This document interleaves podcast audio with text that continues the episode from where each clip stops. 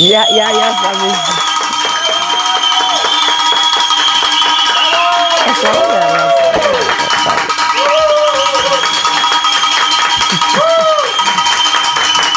¡Cuánta alegría!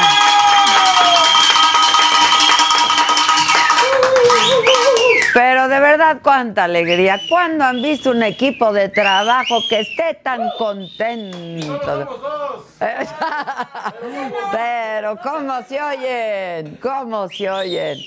No, yo muy contenta de saludarlos de día, de tarde, de noche, pero de madrugada. Aquí estamos muy felices trabajando en esto que es nuestra nueva casa, estos nuevos foros y de recibir a queridas y admiradas amigas el día de hoy.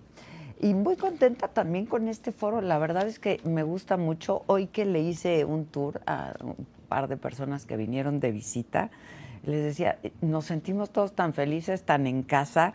Y me decía, oye, está padrísimo este set. ¿De dónde son los muebles? Pues son de Casa de las Lomas.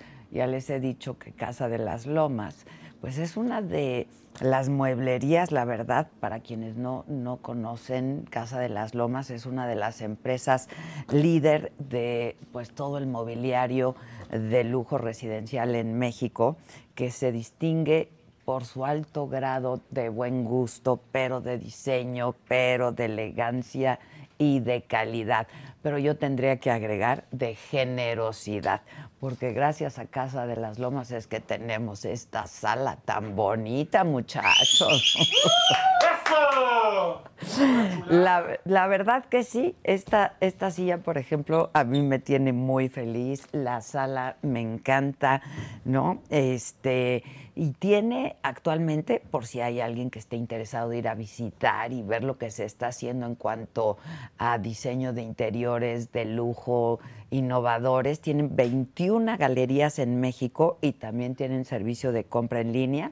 Su portal es www.casadelaslomas.com www.casadelaslomas.com Puede, pueden ustedes visitar la página o pueden ir a visitar, ¿no? Y este y apartar algo que les guste para cuando se ofrezca, para cuando se ocupe y para cuando se, se, pueda. Yo estoy muy agradecida con Casa de las Lomas, de verdad hacen unas cosas increíbles, eh, siempre están innovando en el diseño y ustedes ya saben que yo pues soy aficionada al buen gusto y al diseño.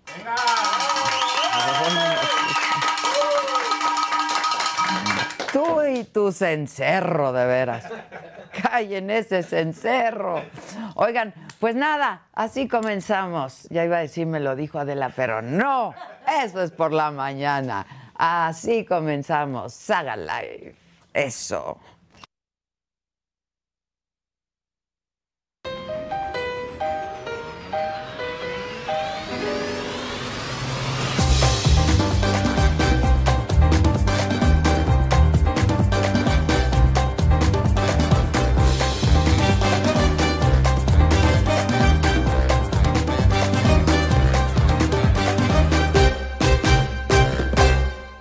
Sí, la...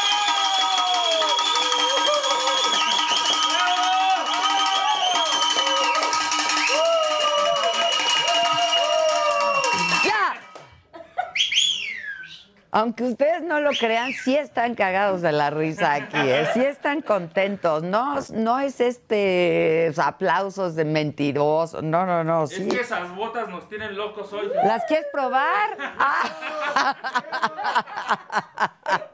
Y Saquito, ¿las quieres probar? Oigan, no, yo la verdad me voy a poner de pie para recibir a dos mujeres a las que yo admiro mucho, mi queridísima Edith González, que yo no sé a qué hora pasó de ser. ¿Qué dije? Ay, perdón, ay, perdón. Edith Márquez, que no sé a qué hora pasó de ser la mujer más guapa con la que todos quieren, a la suegra más guapa con la que también todos quieren. Edith Márquez. ¿Cómo estás, Adela? Mana? Te traje un regalo.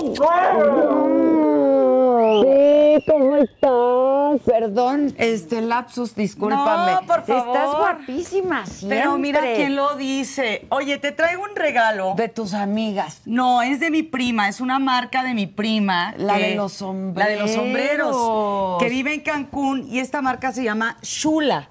Y como fue tu cumpleaños, Sí, te, la te la te la te lo manda ella, eh, Gina. Mira, es una es una marca 100% mexicana. O sea, y con lo que me gustan con los las, sombreros. con las, ¿cómo se llama? Con las manos artesanas, artesanas ¿no? de, Que de es México. tan está importante. increíble. ¡Wow! Uy, mi queridísima Edith, gracias. ¡Qué hermosa!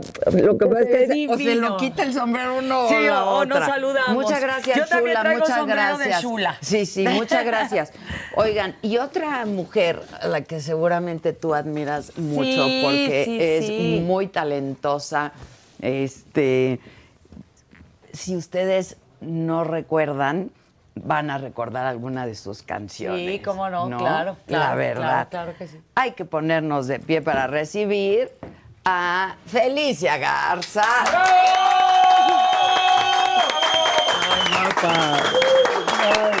Bueno, vi- vine acompañada, ¿eh? Haces bien, haces ¿Cómo estás, bien. papá? ¿Cómo ¿Conoces estás? a Edith? Preciosa. ¿La conoces? Claro, es más, estuve en un concierto que dio ella en el este, Auditorio Nacional. Ah, muchas gracias. Estuve ahí con, y me lo gocé y de verdad, muy- muy- mis felicidades. No te pude felicitar personalmente porque yo estaba, bueno, allá arriba. Muchas gracias, Exacto, pasa- gracias. Eh, A ver. ¿quién va a necesitar? Ese sí, yo. Ok. Este es, mi, es lo que se llama pie para la Tu guitarra. pie para la guitarra. Es, ¿Acá está sí, bien? Sí, perfecto. ¿Estás cómoda? No, pues ahorita nos acomodamos. de todas acomódense, maneras. Déjame- acomódense. Déjame, ponerme para abrir las piernas. Ya me Y dijeron. no para otras cosas. ¿eh? Ay. Pues sí hay que aclarar, porque hay caballeros aquí que de, de repente se te avientan encima. ¿no? Sí, no, no. Digo, que- yo tengo 81 años, pero... todavía Oye, te ves ¡Qué increíble. impacto! ¿Es en serio? Sí. Cumplo 82 en septiembre. Wow. ¿Cómo le haces? No sé, eso sí, eh, si tuviera el secreto, se los pasaría. Bueno, pero has de cuidar tu alimentación. Mira, haces ejercicio. llegando, llegando me ofrecieron que, que quería tomar, si Sí. quería tomar. Un sí, tequilita. tequila, esto. Digo, no, pues yo la verdad no tomo, porque la- tuve la experiencia a los 14 años de tomarme una botella completa de whisky Valentine, así, co, co, co, No, no. Y claro, e- era con un amigo mío que nos quedamos, eh, nuestros padres se fueron a San Miguel Allende y pues nosotros, pues, chavitos, dijimos, vamos a probar, pues, a ver, ¿qué, qué sabe esto? ¿no? Pues te, te quiero decir que Acabaste todavía lo, lo tomamos, sí, primero de competencia, a ver, un trago, dos, cuatro, se acabó totalmente la botella. Una, él tomó una botella y yo otra, eran No, dos de Valentine. no, Entonces me 14 tomé así sin parar, pues, eh, que te digo, una botella completa. Todavía me acuerdo que fuimos a ver, a ver si es cierto estamos, pues éramos chavitos, 14 años, ¿no? Entonces todavía fuimos a ver si, si se nos había subido. Saliendo del baño, me acuerdo, haz de cuenta que me dieron un mazo en la cabeza. claro. Sí. Y ahí- le, le subió el aire. No, el aire. la- de allí, no, o sea, todo fue como una pesadilla, que me acuerdo como una pesadilla, y, o sea, pasaron una serie de cosas. En la mañana siguiente nos tapó, porque, bueno, habíamos, bueno, dejamos el asco de todo, y las- la muchacha de la servidumbre le- nos tapó con un edredón a, a mi amigo, a mí, porque era, de- decimos la casa aparte. Entonces, de repente siento un puntapié, que era la mamá de él, que eh, así creyendo que yo era su hijo. Y entonces, no, no eres tú. Y entonces me agarra mi mamá y me, me llevó de, de la casa, que era de una persona muy famosa en televisión, que fue Pepe Alameda, que Sí. fue un- uno de los grandes cro- cronistas taurinos. La- el, el tauriano es este, gracioso vida, sino apasionada entrega. Ok. Entonces, yo eh, era muy amigo de mi madre y entonces fueron a San Miguel Allende, pero no hubo, no estaba lleno. Entonces regresaron antes de tiempo, si no hubiéramos podido Y los de tal vez escapar. así. Pero espérame, mi mamá me llevó, porque antes no, en taxi, me llevó a, a la casa. El libre les decía. Sí, libre. Pues, agarró- no, eran de, ra- de radiotaxis. Sí. Ya había desde entonces. O sea, unos de esos tienen más de 70 años los- estos taxis. Pues lo llevó, no, en el taxi me rompió dos estiletos de, de los tacones en la cabeza. Y luego llegó y me rompió el palo de escoba. No. No, no, espérame. O sea, encima de la congestión. Espérame, sí. espérame, y todavía sacó un polín del escritorio de este tamaño y me dio uno nada más. Y allí yo reaccioné. Yo era, era, de verdad, no había crecido, tenía 14 años, parecía más bien niño que, que adolescente. Porque fuiste, o sea, Es que se podía haber muy muerto. altísimo. No, pero, eh, pero no, fue hasta, yo tuve un crecimiento muy Estabas- reta- ok, tardío. ok. Sí, yo empecé a crecer después de los 16 años casi. Entonces, yo todavía estaba mucho, mi mamá era un mujerón, Eva Garza. Entonces, de ahí salió la bestia peluda y la, ¡ay! la tomé de los antebrazos y, le y, le- y la hice que nunca más me vuelves a poner la mano. Me puse a llorar y ella también. Me acosté y tres días no pude entender nada. Nada. Nada. O sea, no podía oler la- algo porque me iba al baño a vomitar. O sea, fue una congestión alcohólica, tan fuerte, claro. tan fuerte. De pero esas que acabas en el hospital, ¿no? De ahí, pues, nunca más. El Nunca alcohol. volviste a tomar. Puedo tomar, pero, o sea, una copa, pero tomar para lograr, o sea, No, perderme. no, no, o sea, sí, emborracharse, Ni, ni de no. relajo, ni de relajo. No que sí, que yo no, la gente que quiero tomar, es más, en este ambiente y más en la composición, todos mis compañeros en las, puedo quitarme las- los anillos, porque si no, Claro. no voy a poder tocar realmente. No, quítate, Este, quítate. Imagínate, quieras, imagínate a todos mis compañeros y que pues eh, hemos estado, que estuve yo en la sociedad tantos años trabajando y todos ellos, pues, compositores, pues todos les- le, le empinan duro, ¿no? Al- Sí, al- le empinan eh, duro. Y aparte, ellos, para ellos es un incentivo. Pero para mí, yo, como fui muy Como deportista, catalizador, porque no, yo me o sea, tomaba- te, te desinhibe. me da sueño. Te da me da sueño. sueño. O sea, soy tan acelerada que tomo algo y me paso ya. O sea, ya se me pasé, porque en realidad el alcohol lo que es es un eufórico. O sea, los- al principio, sí, sí. te- es, es más, se llaman bebidas espirituosas Espirituosas. para levantar el ánimo y el espíritu y poder convivir con la gente. Pero ya después empiezas a hacer burradas, ¿no? Entonces, Sí, sí, ya. hay, hay- ya. hay una en donde ya no. Ya, por ya- hay hay sus. Hay sus límites, ¿no? Hay sus límites. Exacto. Entonces, yo lo que te puedo decir es que personalmente, o sea, nunca me... Yo por eso no puedo componer si tomo. Al contrario, tengo que estar muy, muy eh, consciente de lo que voy a hacer. Ok. Y entonces, pero yo creo ¿Sigues que cada quien es diferente. Pues ¿Sigues? yo, ¿qué más de diferencias que yo? Exacto, exacto. Pues, ya, Sí. ya soy un caso así de, de, de- de- la araña, Ahora, ¿no? hay mucha gente que nos ve que no te conoce. Como. Pues yo no, yo no- llevo 80 años tratando de conocerme y no todavía no. ¡Ay, sigues todavía! Oye, ¿sí o no? Cada vez se conoce uno menos. Pues, de es- verdad. es- o Sí. cada vez le entiendes menos a la vida. Bueno, eh, de- Es que ha Baruch- cambiado mucho todo. sí, Baruch Spinoza, que fue un gran eh, Claro, eh, pensador de, nuestro de- querido. de- o sea, Sí. precisamente en el siglo XVII decía que eh, lo que se llama ignorancia aprendida, mientras más aprendes, menos sabes, sabes que sabes menos. Exacto. Entonces, eso es lo que nos pasa con la edad. Nos estamos dando cuenta que somos más ignorantes que nunca de nosotros Sí, mismos. ¿no? De nosotros mismos. Y le entendemos menos a la vida. Ya no entendemos nada. Bueno, pues fue... Yo recuerdo con mucho cariño, Edith, una entrevista que hicimos. Tú, esa es una de las mejores entrevistas que yo eh, pude realmente eh, tener la satisfacción de que me, me lo realizaran y lo fuiste tú. Que llegué y eh, estaba, fuimos improvisadas porque tú llegaste, me acuerdo, al estudio y yo estaba platicando con, con los camarógrafos que los conocía yo de, ah, de toda la vida. Pues digo, de que yo empecé mi carrera, pero tú- sabes, yo empecé como Fabricio, que de los rock and rolleros de México. Sí, sí. Y después Ah, ya me... como Fabricio, no como- Claro, no como Felipe Gil. No, No Felipe Gil Felipe. pasó años después. No, ya que, que había. Gil tampoco es tu apellido. Mi, mi apellido es Abu Jalil, Abu Jalil. que exacto. es un apellido libanés, que mi abuelo vino de Líbano, pero llegó a México Igual y él no le gustó porque llegó por progreso a Mérida, pero él venía de los montes de Líbano, de Wed el Shaharul, que es el Valle de los Pájaros, donde todos eran poetas, cantores y locos. ¿no? Entonces él no se sintió, y entonces se fue a la- a- hacia la Huasteca, precisamente veracruzana, Ah, más ahí. frío, más frío. Y pasó por Jalapa y conoció a mi abuela. Y entonces dijo, los hijos de mis hijos van a ser mexicanos y se casó con una mexicana y rompió la tradición. Porque normalmente muchos libaneses llegaban y se, Se traían una con- mujer de allá claro. y, ya se- y, pues, y era mujer. Pero mi abuela pues era mexicana de apellido Gil, Gil Barradas entonces. Y mi, toda mi familia usó el apellido de mi abuela, no el de mi abuelo, porque mi padre aparte eh, creció en el rancho de mi tío, de mi, de, de mi abuelo, pues él lo administraba y se llamaba, todavía existe la hacienda de la Lima eh, en Misantla, Veracruz. Entonces él creció y fue caporal de la hacienda y, eh, y andaba a caballo con pistola y todo, porque allá hay gente muy brava en Veracruz. Entonces, pues imagínate tú, o sea, el charro Bojalil. Pues Sí, no le quedaba el Charro Bojalil. Entonces, el Charro Gil. Y Claro. ese fue el nombre artístico de mi padre, que fue cantor aparte, folclorista. Tú cantaste y tú canta- has cantado canciones de mi padre, tal vez no lo sabes.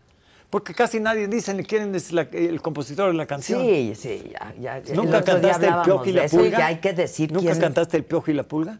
Sí, cómo no, claro. El piojo. Mi, abuela, mi abuelita la cantaba. Pues ese, sí. ese es de mi padre. ¿A poco? Ah. Claro, el Charro Gil. Y otra que, por ejemplo, se te pasan a veces en la película dos tipos de cuidado. ¿Qué hubo, qué hubo, qué hubo, qué hubo, qué hubo, qué hubo, cuando? Ese es de mi Ah, padre. claro. Y otra que fue tema. Todas esas las cantaba mi abuelita, Claro. hija de mi, de mi bisabuelo, que nació en Beirut. Ah, ok. ¿Ves? Bueno, Ella es Rachet. Ella era Rachet, pues. bueno, pues mi yo soy es de Rachet. origen también. Soy Jayito también. Jayita. Jayito. Jayita. entonces Hola, ahora Jayita. Entonces, Este, eh, ¿Eh? Mi- mi- Shweye. Sí, pero te, te Ah, dije, no. Beje, eh, Kifakaram si hablas árabe. Ah, no. Shweye, No. Shweye. Veje Shuay, Shuay. Un poquito, ¿entiendes? Yo también un poco. Pero bueno. eh, Ana mi- Bajebak. Ah, pues, venga, venga. Este, eh, está bien, eh, estamos, Habibi, muy bien. aquí. Exacto, exacto. Este, yo lo que pasa es que no usé al principio porque no, mi mamá también fue una gran cantante mexicana.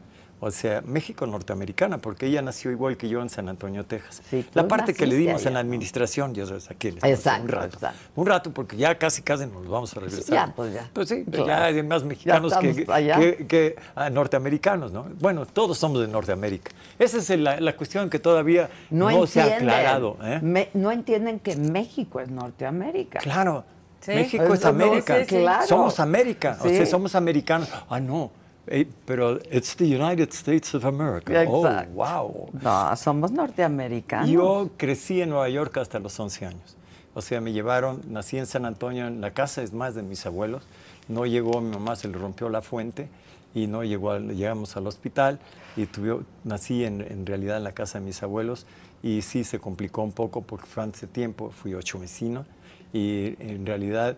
Este, Desde ahí empezaste a dar Ah, tú ya, problemas. ya, ya, yo decía, ya. Y aparte, no, no. Ya quiero, ya quiero Mi mamá me vio y no, no me quiso ni siquiera agarrar. ¿Por qué? Porque, le daban pues, no, nací cianótico. O sea, todo morado, eh, todo, pues, imagínate, no estás en el hospital donde te limpian. Yo, yo, yo asistí, por ejemplo, a, a cesáreas. ¿Ah, sí? Sí, sí, eh, las de mis hijas. Yo asistí. Entonces. Pero no es lo mismo una cesárea bueno, que no, un parto porque tú natural. inmediatamente sacas la criatura y la limpian inmediatamente, todo tiene una serie de cuidados, pero que en casa, pues co- con una partera que no lo pudo hacer, llaman a un doctor y con forceps me tuvieron que sacar. Ah. Fue muy complicado. Entonces, asco así, todo hinchado, feo, así, parecía yo pues que venía de otro planeta, ¿no? Entonces mi mamá lo vio y entonces el que me acobijó fue mi abuelo, fue mi primer amigo en mi vida. Ah. Tú me dices por qué, pero sí tuve regresiones exactas para ver todo esto. O sea, algún día de platicaremos porque es otro onda. Este, pero lo vi perfectamente bien. Y mi madre, pues lógicamente, grit- estaba, cuando yo estaba por nacer, gritaba como loca. ¿De dolor? Pues, lógi- de- del dolor, porque no tenía nada de, de los... De asistencia, de- nada. Sí, anestésicos y todo a la mano. Y entonces mi abuela... Porque, ¿Por qué es que las madres siempre quieren estar con su madre para poder parir? Sí, la verdad es que ya- sí. es- esto viene desde los cavernícolas, ¿no? O sea, lógicamente es queremos a la ancestral. mamá. Sí, es ancestral esto. Entonces, Pues imagínate, mi abuela, pues que era de esas mujeres bragadas, le estaba gritando mi, eh, mi mamá, así, entonces le decía, cállate cabrona, y tú lo querías, ahora te aguantas. Y, y yo, y yo queriendo salir, y yo que, tratando de salir, pues venía y no estaba con el cordón umbilical, me estaba asfixiando. Entonces cuando ya me pudieron sacar, cuando el primer grito fue como, "Ah, estoy vivo, o sea, ya aquí, estoy, ya soy, porque pues ya quería salir desde tiempo antes, porque pues las cosas estaban, no estaban muy bien, de- por- porque a veces pasa, una cosa que debemos entender, que muchos de los problemas de los seres humanos están dentro, precisamente en el momento de la gestación. O sea, tú sabes que ningún animal Es casi... que es perfecto, ¿no? ¿Eh? Aquello es perfecto, o sea, son nueve meses de es, gestación. es el, es es el- es el momento del milagro de la creación. Sí, sí. O sea, y entonces, una de las cosas importantes, yo te lo digo porque yo de alguna manera lo practiqué y te lo voy a decir, o sea, ningún animal, cuando la hembra que emite, o sea, una, una hormona diciendo ya estoy preñada, o sea, le está avisando al macho, el macho no la vuelve a tocar porque ese es el momento en que todo tiene que estar para esto. Solo los seres humanos cometemos el, er- terrible error de penetrar a una mujer cuando está el niño creciendo. Y entonces muchos de los problemas que van a venir posterior y ahora se está estudiando en epigenética, de, vienen de allí, desde el momento que estás formando a esta criatura, que se está concibiendo, que está eh, en su plena formación y, y empiezas a tener una serie de actividades. Imagínate una persona, lo voy a decir perfectamente, una persona con un hombre con un pene grande, imagínate que penetra y está el niño así y lo lastima. Y lastima todo el no producto. llega. ¿Eh? No llega. No, ¿cómo no? ¿Cómo no, mi vida? Brincos diera. Que- Bueno, yo no sé los que conoces tú, pero no, que imagínate pero que fuera decir, un- un- un es- negrón es- de estos así. La, ¿Sí o no? Es No. cuando la hormona está más a todo lo que da. Sí, claro. En el embarazo, ¿eh? Claro, pero A todo aquí lo viene que el da. problema que, que mucha gente no conoce, que es precisamente cuando, ¿por qué hay gente como yo? Yo soy de caso genético, pero hay otros congénitos, que es cuando está formándose la criatura. Si a las primeras semanas se forma el sexo, que viene del diseño femenino. De las partes femeninas se forma los, lo- o sea, los órganos sexuales del, masculinos. Y de ahí sigue. Y después, semanas después, empieza a formarse el cerebro. Si la madre no, eh, o sea, produce la hormona correspondiente al sexo que se formó en las primeras semanas por algún evento que, exterior epigenético, que puede ser pues una emoción demasiado fuerte, una droga, etcétera, etcétera. O sea, algo anormal puede no producir la hormona correspondiente al cerebro. Y en vez de, por ejemplo, si tenía ya sexo masculino, empieza a producir estrógenos y se forma el cerebro con circunvoluciones y una forma mucho más femenina. Por eso es que la identidad normalmente está entre los oídos, o sea, está en el cerebro. El sexo es el sexo. O sea, el órgano, el no está entre las piernas. No, no hay problema. Y puede ser hermafrodita, porque los hermafroditas nacen con los dos sexos Sí, visibles. y los hay. Entonces, son cosas que la gente no, pues, no ha propalado esto mucho. ¿Y pues, tú has estudiado eso por tu caso? Tuve que hacerlo para poder salir como salí. O sea, fue un diseño que me pidió la, la psicóloga que me, que me dio terapia a través de Skype, muy moderna. Ah, ¿no? sí. sí, Este, una canadiense me dio terapia a, a- a través de Skype y me, me pidió que empezara a diseñar mi vida. Me mandó a links a que estudiara y otras biografías y otras cosas culturalmente importantes de lo que iba yo a estar. Y has leído mucho al respecto. Pues es que ¿Tú conoces la historia de, de Felicia, más o menos? Más o menos, sí. Este. Yo no sé, pues yo- del bajo mundo o como No, no, no, no, no, no, no, la que conocemos. Es que yo decía que hice una, una entrevista entrañable con Sí, ella, claro. porque pues yo lo conocía como Felipe, ¿no? Claro, Felipe Gil, un decía- compositor talentosísimo, este, Sí. ganador de Otis, ¿no? O sea, fuiste interpretado por, pues, por, por todos, por Sí, sí, todas, sí. por- ¿no? Y esa entrevista creo que acababas de salir.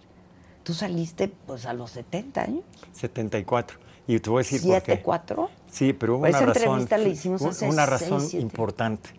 O sea, la homosexualidad fue considerada una enfermedad mental hasta 1993 por la Organización No, Mundial de la sí, Salud Mental, sí, sí, sí. que es parte de la, salud, de la Organización Mundial de la Salud, que es una subsidiaria de, la- de las Naciones Unidas. Entonces, eh, hasta el 93, pero el mundo transgénero fue hasta el 2014.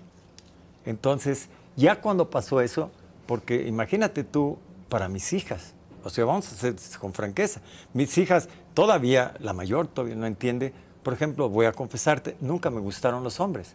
No, yo sé. No, y ento- pero tú para mucha gente enamorada. que tú te vistas de mujer, pues que sí, tiene que gustarte los hombres.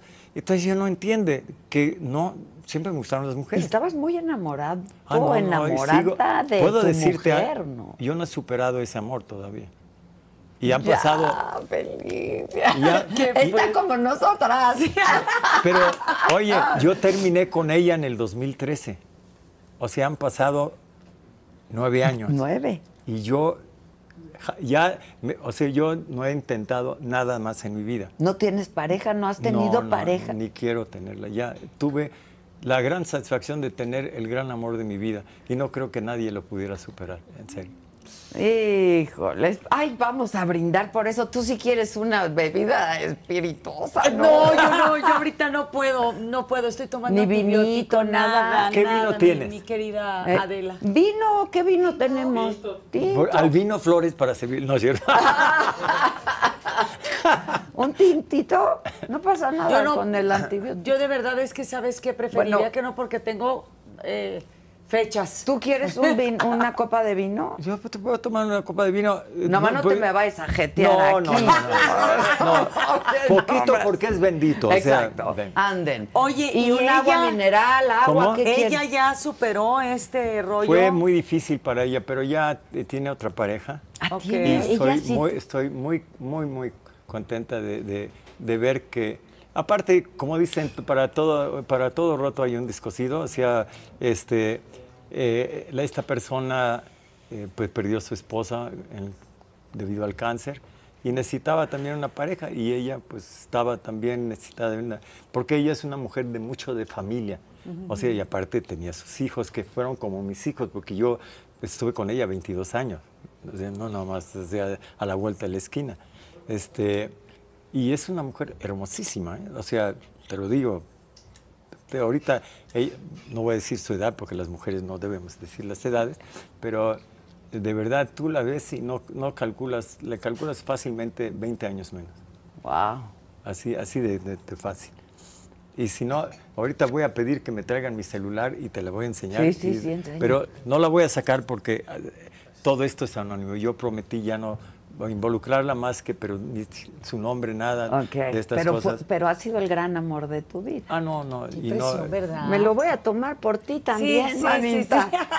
Ay, perdón. Salud. Sal- salud, salud. Que ya no estabas muchachos. tomando tequila. Ya que no esto que el tomo otro. tequila. Tequila ya no ya tomo no. hace dos Salud. año y medio. Sí, ya no, ni fumo hace dos años y medio. ¿Ya? Ya me volví bien aburrida de la. No, no, no, ¿por qué?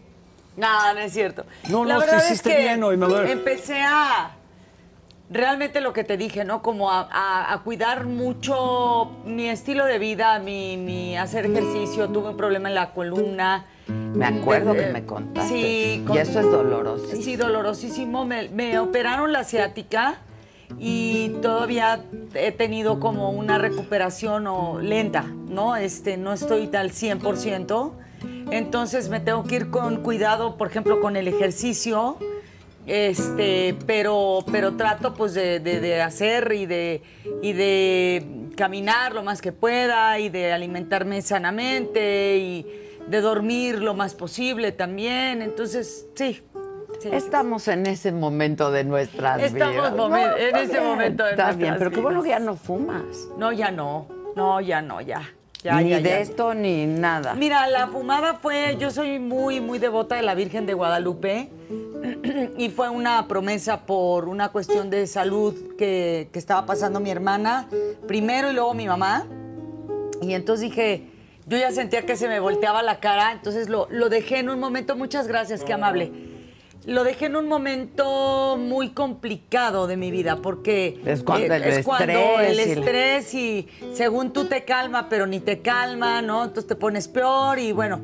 Y entonces yo le dije, te ofrezco esto que me va a costar trabajo, pero de verdad, este Que estén bien. pero que estén bien, o sea, te lo ofrezco para, para pues que estén bien, pues, ¿no? Por la, por la salud de mi familia y todo.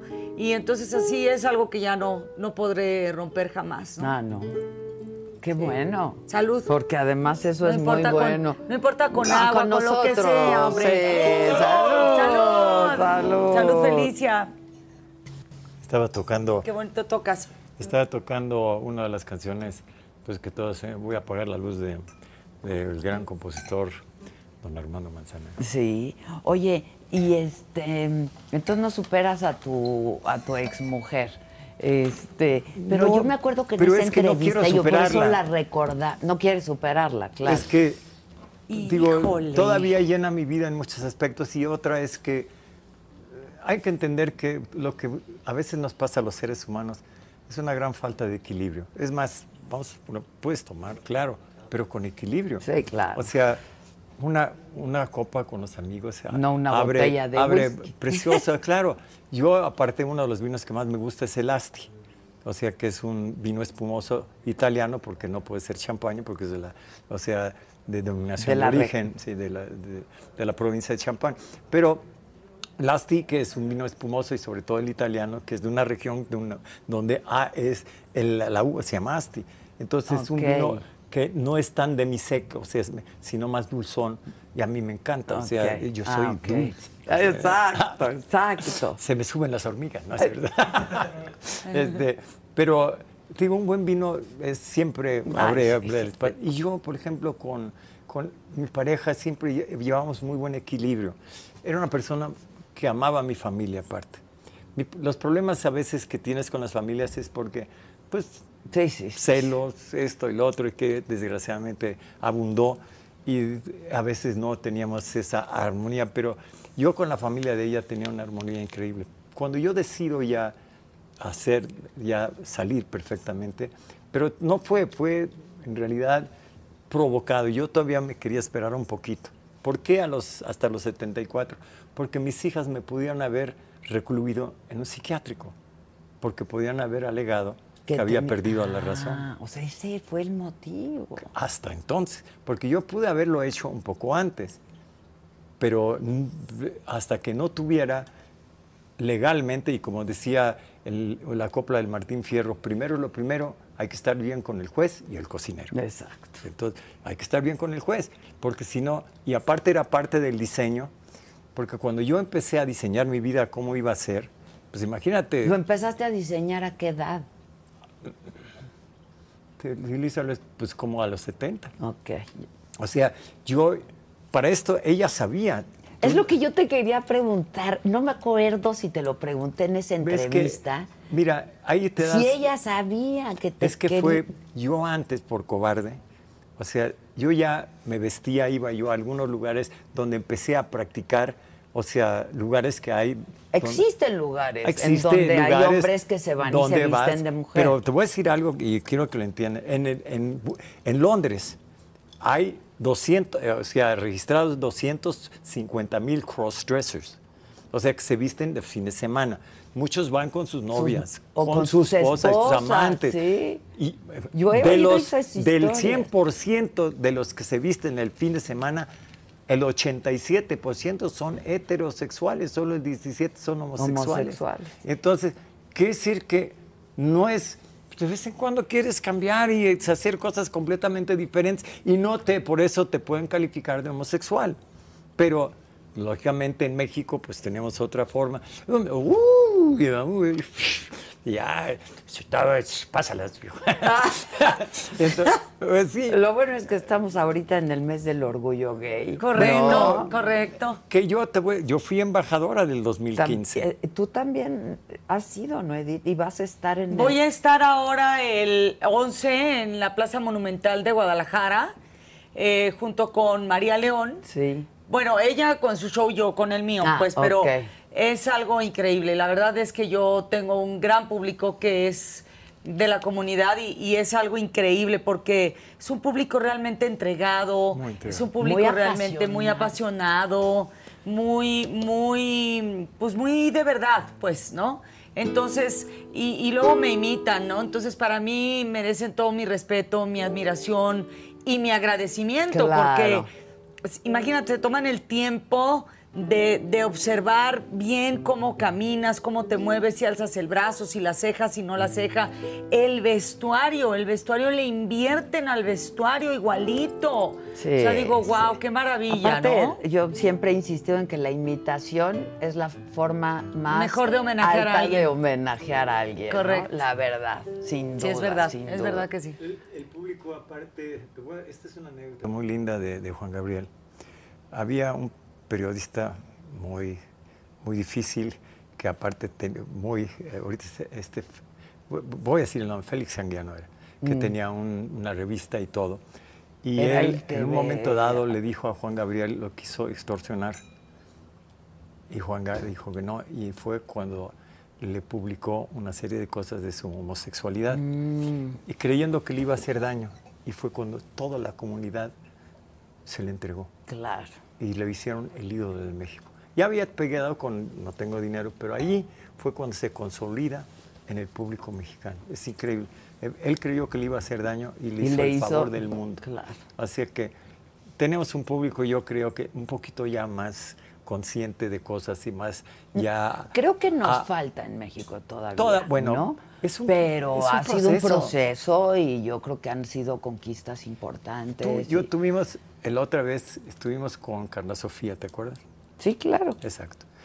Y él es una persona bastante irascible en este aspecto porque quiere obligar, y esto es donde yo, adentro de la comunidad, yo difiero muchísimo. Yo creo que a la gente tenemos que sensibilizarla. No podemos obligar a que la gente te acepte nada más porque tú eres- quieres que te acepten. Si tú me aceptas me traes es un privilegio. Para mí es un privilegio que aparte me brindes tu amistad, pero eso te lo tienes que ganar.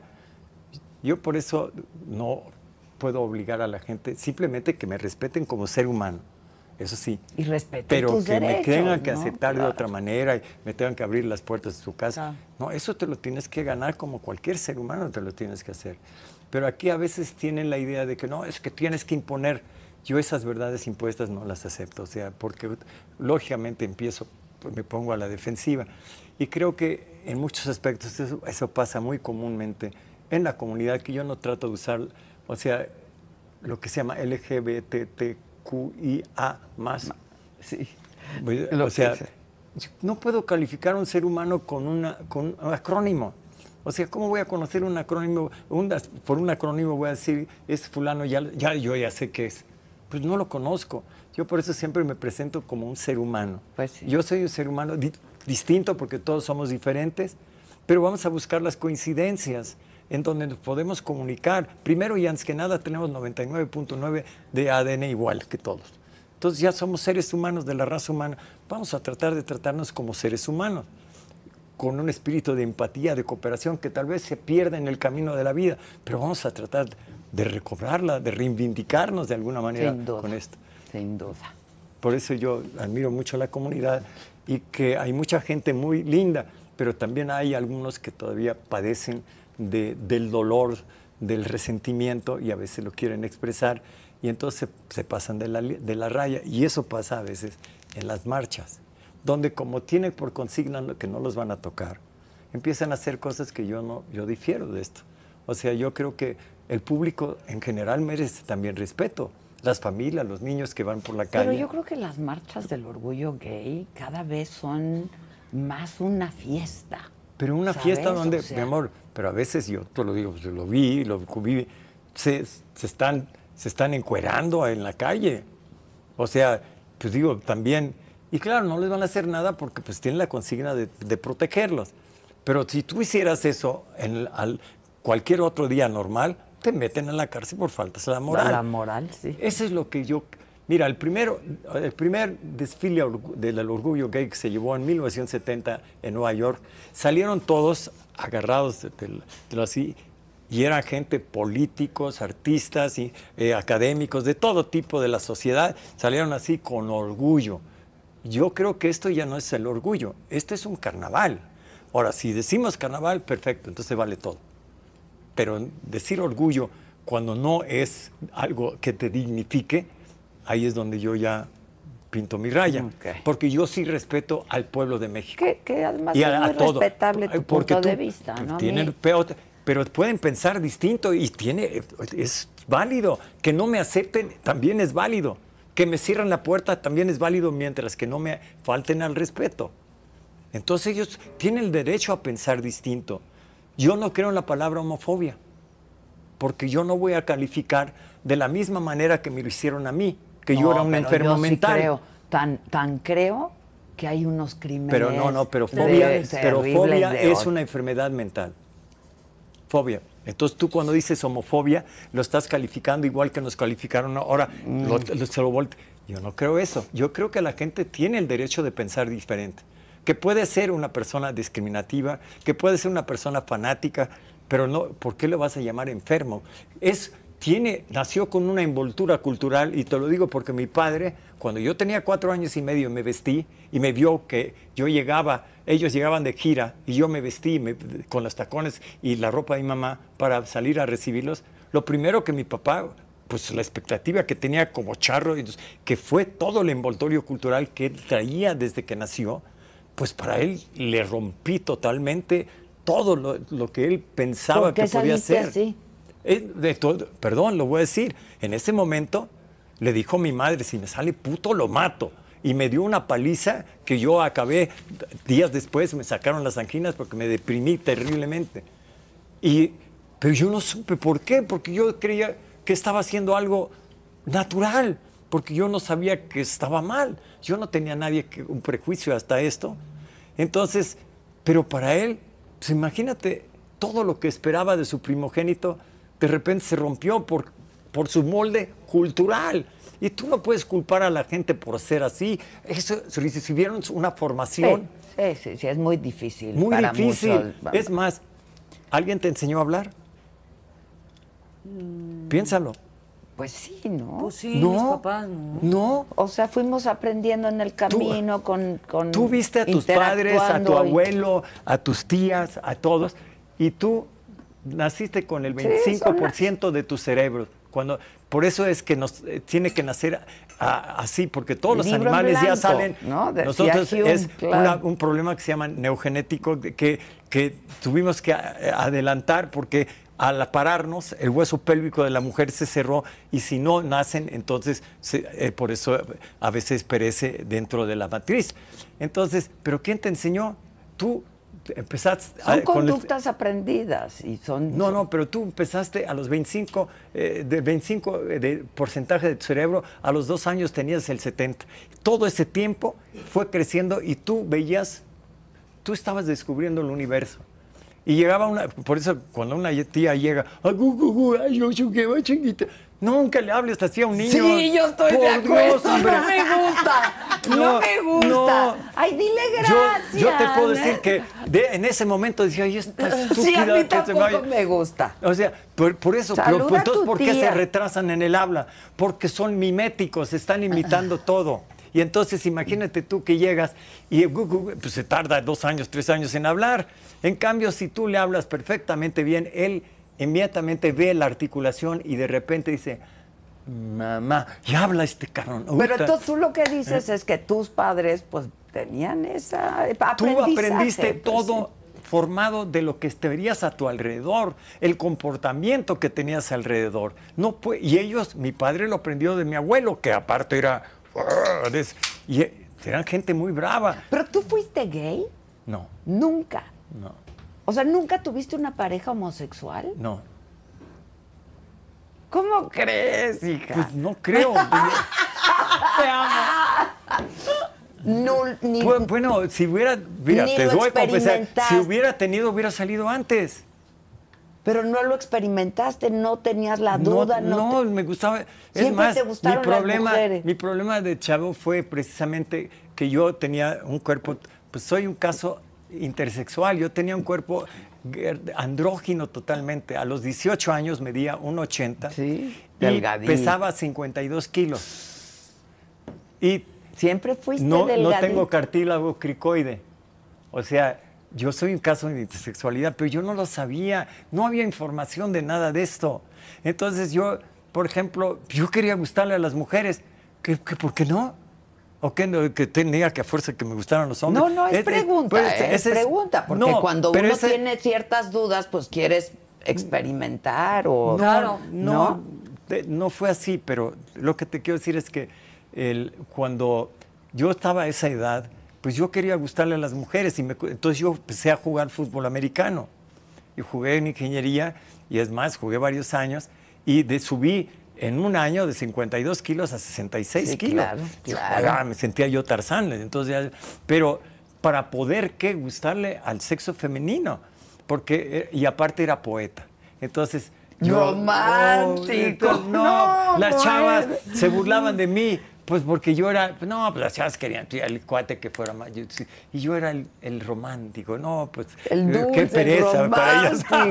Que- sí, yo en realidad mi gran amor de mi vida fue una mujer de 34 años, cuando yo tenía 17, 18 años. No. Sí, ese fue mi primer gran amor y el que formó el modelo de todas las mujeres después en mi vida. Es que luego uno sigue patrones, claro. O sea, no, y aparte, te voy a decir, la primera, mi primera actividad sexual fue a los 14 años y me violó una mujer de Ah, fue- 34 años también, que era la mejor amiga de mi mamá. No. Sí, sí, ¿Y, sí. y tu mamá supo? Y tu mamá, sí, yo iba a preguntar lo mismo.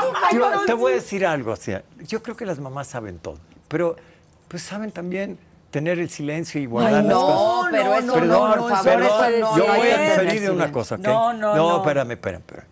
Yo no creo que me hizo nada malo, ¿eh? Yo no, yo sentí un, descubrí el sexo y me dijo, una buena mujer hace un buen hombre, un buen hombre hace una buena mujer. Y me enseñó muchas cosas que no Las hubiera artes podido aprender. Pero, eh, No, pero un pero niño. fue violación, Perdón. un menor de Bueno. edad. Yo, yo te puedo decir, No, Cállese. Cállese, 14. 14 años. hoy, ¿cuántas ch- chicas están haciendo y chicos desde los 12 años el amor? Sí, pero Bueno, no con entonces uno no me digas que... 34. Sí, no, hombre. Y la pero mejor qué bueno. de tu mamá. Perdón, pero de verdad fue una... Mi experiencia, ¿por qué fue tan fuerte? Porque era la mamá de mi mejor amigo. Dios. Y entonces ahí la vergüenza que sentí por cuestiones sociales. Pero si yo no hubiera tenido esto, fue una experiencia maravillosa. Te lo digo en serio. O ¿Y sea, fue una no, vez? no me hizo, no me lo forzó nada. No, pero entonces. Bueno, no me ver. forzó nada. O sea, me Entonces fue no fue violación. Ah, sí, Fue concebido. O sea, fue, No, no, fue- fue- consensuado. pero consensuado, Te por- sedujo, consensuado. digamos. me sedujo Pero igual era un y aparte, edad.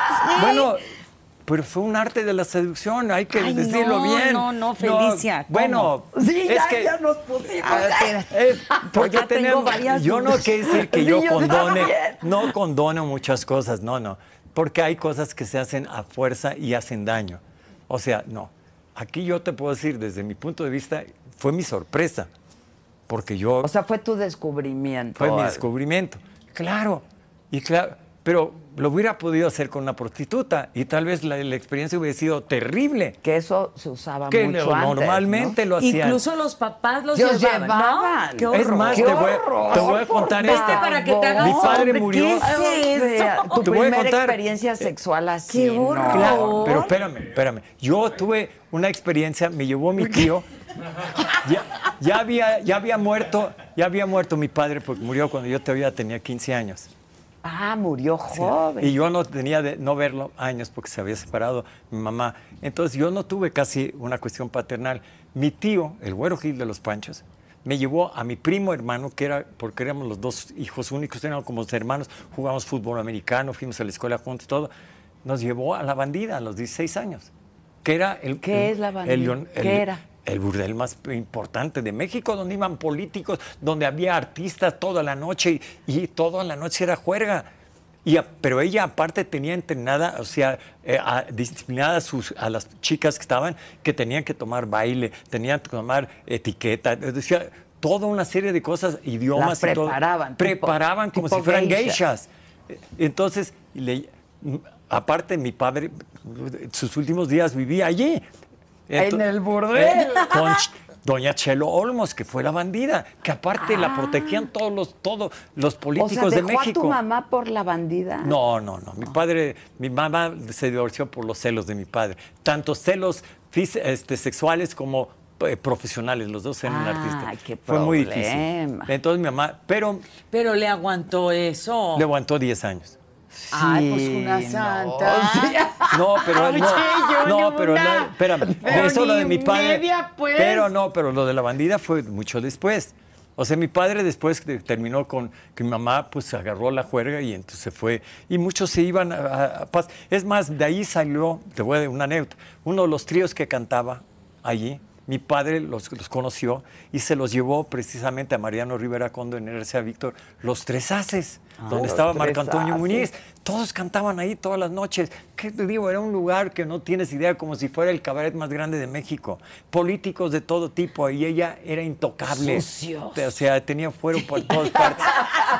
Entonces, Cochinos. me llevan allí, me llevan allí mi tío, para que, pues no sabía que yo ya había tenido experiencias sexuales. Entonces quería que tanto su hijo como yo nos... nos- y sabe, ella ah, nos conoció, aparte, como yo era hijo del charro, y era que... Es más, mi padre hizo una canción que realmente sé que se la regaló, que se llama La Enramada. Ya la enramada se secó, y que está a nombre de Chelo Olmos, pero en realidad es de mi padre, que era la historia de mi padre cuando... Este, que era la historia de cuando se separa con mi mamá. Entonces, dice, doña Chelo me, me dice, ah, tú eres hijo del charro. Y, y entonces llamó, a ver, do- fulana y fulana que me las traigan. Y llamó a dos chicas guapísimas y dijo, se los, lle- le dijo a cada uno, se los llevan a su casa. Y su casa de esta chava estaba en Chimalistac. Tenía casa propia. Imagina tu- la clase de chavitas que eran. Y era una chava de 22, 23 años. Y me llevó a su casa y me atendió No, no, no, no, no, no me atendió, dice. ¿Cómo No, debe no, ser? debe Pues sí. Ganando unas fortunas. Sí. Pero, pero eran como gays. Y mira, yo te voy a decir una cosa. Yo el ya, otro día años me después, clavé otra vez viendo Memorias de una geisha. ¿La han visto la película? está Ay, ahorita preciosa sí, la me película. Eh, clavé porque la vi hace yo mucho. Estuve, estuvimos, esto es una anécdota, fuimos invitados por Yamaha a, a Tokio, a Japón, y entonces estuvimos, eh, es más, este, como jurados del, del festival. festival. Entonces, amablemente después, porque uno de los chicos, de- no voy a decir nombres, pero quiso, yo quiero ir a la zona rosa que se llama Yoshihara, Ah. en Tokio. Pero no puedes entrar si no entras con, con gente japonesa que conoce. Entonces fuimos y de quiero decir, tuve una experiencia ahí, porque yo ya no, yo no andaba con nadie. Y claro, pa, y conocí una, el trato que te dan, de verdad, y no, como si no pudiera pasar el tiempo, llegas, te sirven una copa, te quitan tu, te cuelgan tu ropa, después de eso te meten y te bañan completo, y después de eso te una cama con aceite de esa cama de agua y se te cuestan y ellas se meten en tu cuerpo así como si fuera una cubierta. ¡Basta, basta!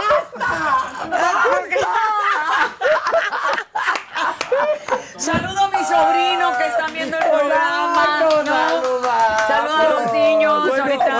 oye, Mi sobrino. pero, bueno, para que veas cómo hay cosas que nosotros desconocemos de los tiempos- culturalmente. pero han cambiado los No, tiempos. sí, con- ¿eh? No, no, pero te digo, es, eso es en, en Japón, pero tienen una, una cultura hacia, como a veces también en la India, al, al sexo de una manera que nosotros, o sea, no lo conocemos aquí. Sí, Esa es- es, la es realidad. cultural. Y todo es eh, de prisa y todo, ah, y apúrate, pues ¿qué, pues, ¿qué pasó? Pues, Sí, eh, así así es. rapidito, no, Ra- sí, pues no, excepto pues cuando rapidito. urge. Pues no.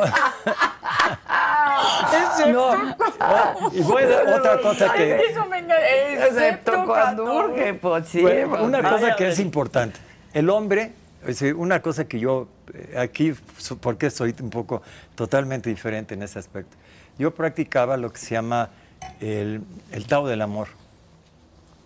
Nunca has oído de- el Ishmak o el, el- Sexo tántrico. No. es, el, es como El sexo tántrico, tántrico. Pero entonces tú tienes que estar al servicio de la mujer. Tú, por cada coito, solamente eyaculas una vez. O sea, todos los demás tú tienes que poder contenerte y aguantarte a que llegue la mujer a su clímax. Sí, y a veces Llevarla ni a su total ¿no? satisfacción. Sí. Y tú estás para, para- y entonces, y, pero uno llega también a un orgasmo, no a la eyaculación, porque confundimos, y este es el problema en Occidente, confundimos la eyaculación con el orgasmo. Sí, son dos Las cosas. mujeres tienen muchos orgasmos, no, no tienen que eyacular, pueden tener cantidad de orgasmos. Exacto. Por eso es que eh, Tiresias, que era eh, uno de los personajes, el primer transgénero que está este, de alguna manera registrado en, con Sófocles, con, este, con Eurípedes, en algunas de sus obras, Tiresias era un, un personaje griego que iba por la campiña y vio unos, eh, una- un- unas este, víboras que estaban copulando. Entonces se sintieron, pues, ¿cómo me estás viendo? Y entonces lo convierten en mujer. Y por siete años Tiresias vivió como mujer hasta que regresó un día, los volvió y se apiadaron de él y lo volvieron a convertir en hombre. Ah. Entonces Zeus y Hera, que eran los dioses del Olimpo, estaban discutiendo de quién tenía más satisfacción, el hombre o la mujer. Y Zeus decía que la mujer, y, ella, y Eras, Eras- Eras decía, no, no, el hombre, el hombre. Entonces tuvieron que llamar a Tiresias, como había sido hombre, Hombre y mujer, mujer. podía des- descifrar el enigma. Y entonces Tiresias dijo, la mujer diez veces, diez veces más que el hombre. Y entonces Hera, en coraje, lo deja ciego. Y como no podía deshacer la maldición de una diosa, a Zeus le concede una vida larga y se vuelve el oráculo más importante de Grecia, de- el oráculo de Ya, Delfos. ya. Y entonces él podía resolver los problemas porque sabía lo que eran los problemas entre hombre y mujer. Me pasa un poco de, yo me siento un poco tiresias, porque he vivido como mujer y como hombre de alguna manera. Más tiempo como hombre.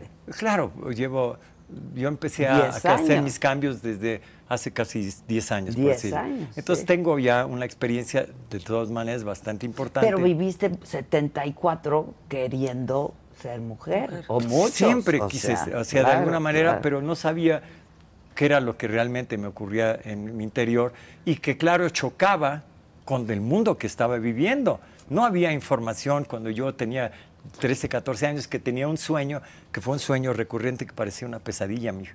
Soñaba, que era parte de la edad en la cual empezamos a tener visiones, que los chicos, es más, en muchas de las eh, tribus eh, de distintas partes del mundo, los mandan a, hac- a hacer una, un proceso iniciático, ¿no? Entonces, yo tenía una pesadilla que me raptaban. ¿Vieron la piel que habito? Sí, como no. Pues exactamente de ese, era- claro. ese fue. Me raptaban, me metían en un laboratorio y me convertían en mujer. Y todo el sueño era ese, ese, ese proceso. Y claro, al final aparecía con un vestido largo, rojo, que fue con el que salí por primera vez en televisión. No. Sí, es increíble. Pero yo en ese momento despertaba con una angustia terrible, porque me habían inculcado vergüenza, me habían inculcado, o sea, Sí, sí, este, sí. claro, eh, eh, de alguna manera, eh, temor, este, me habían inculcado cosas que, ¿por qué?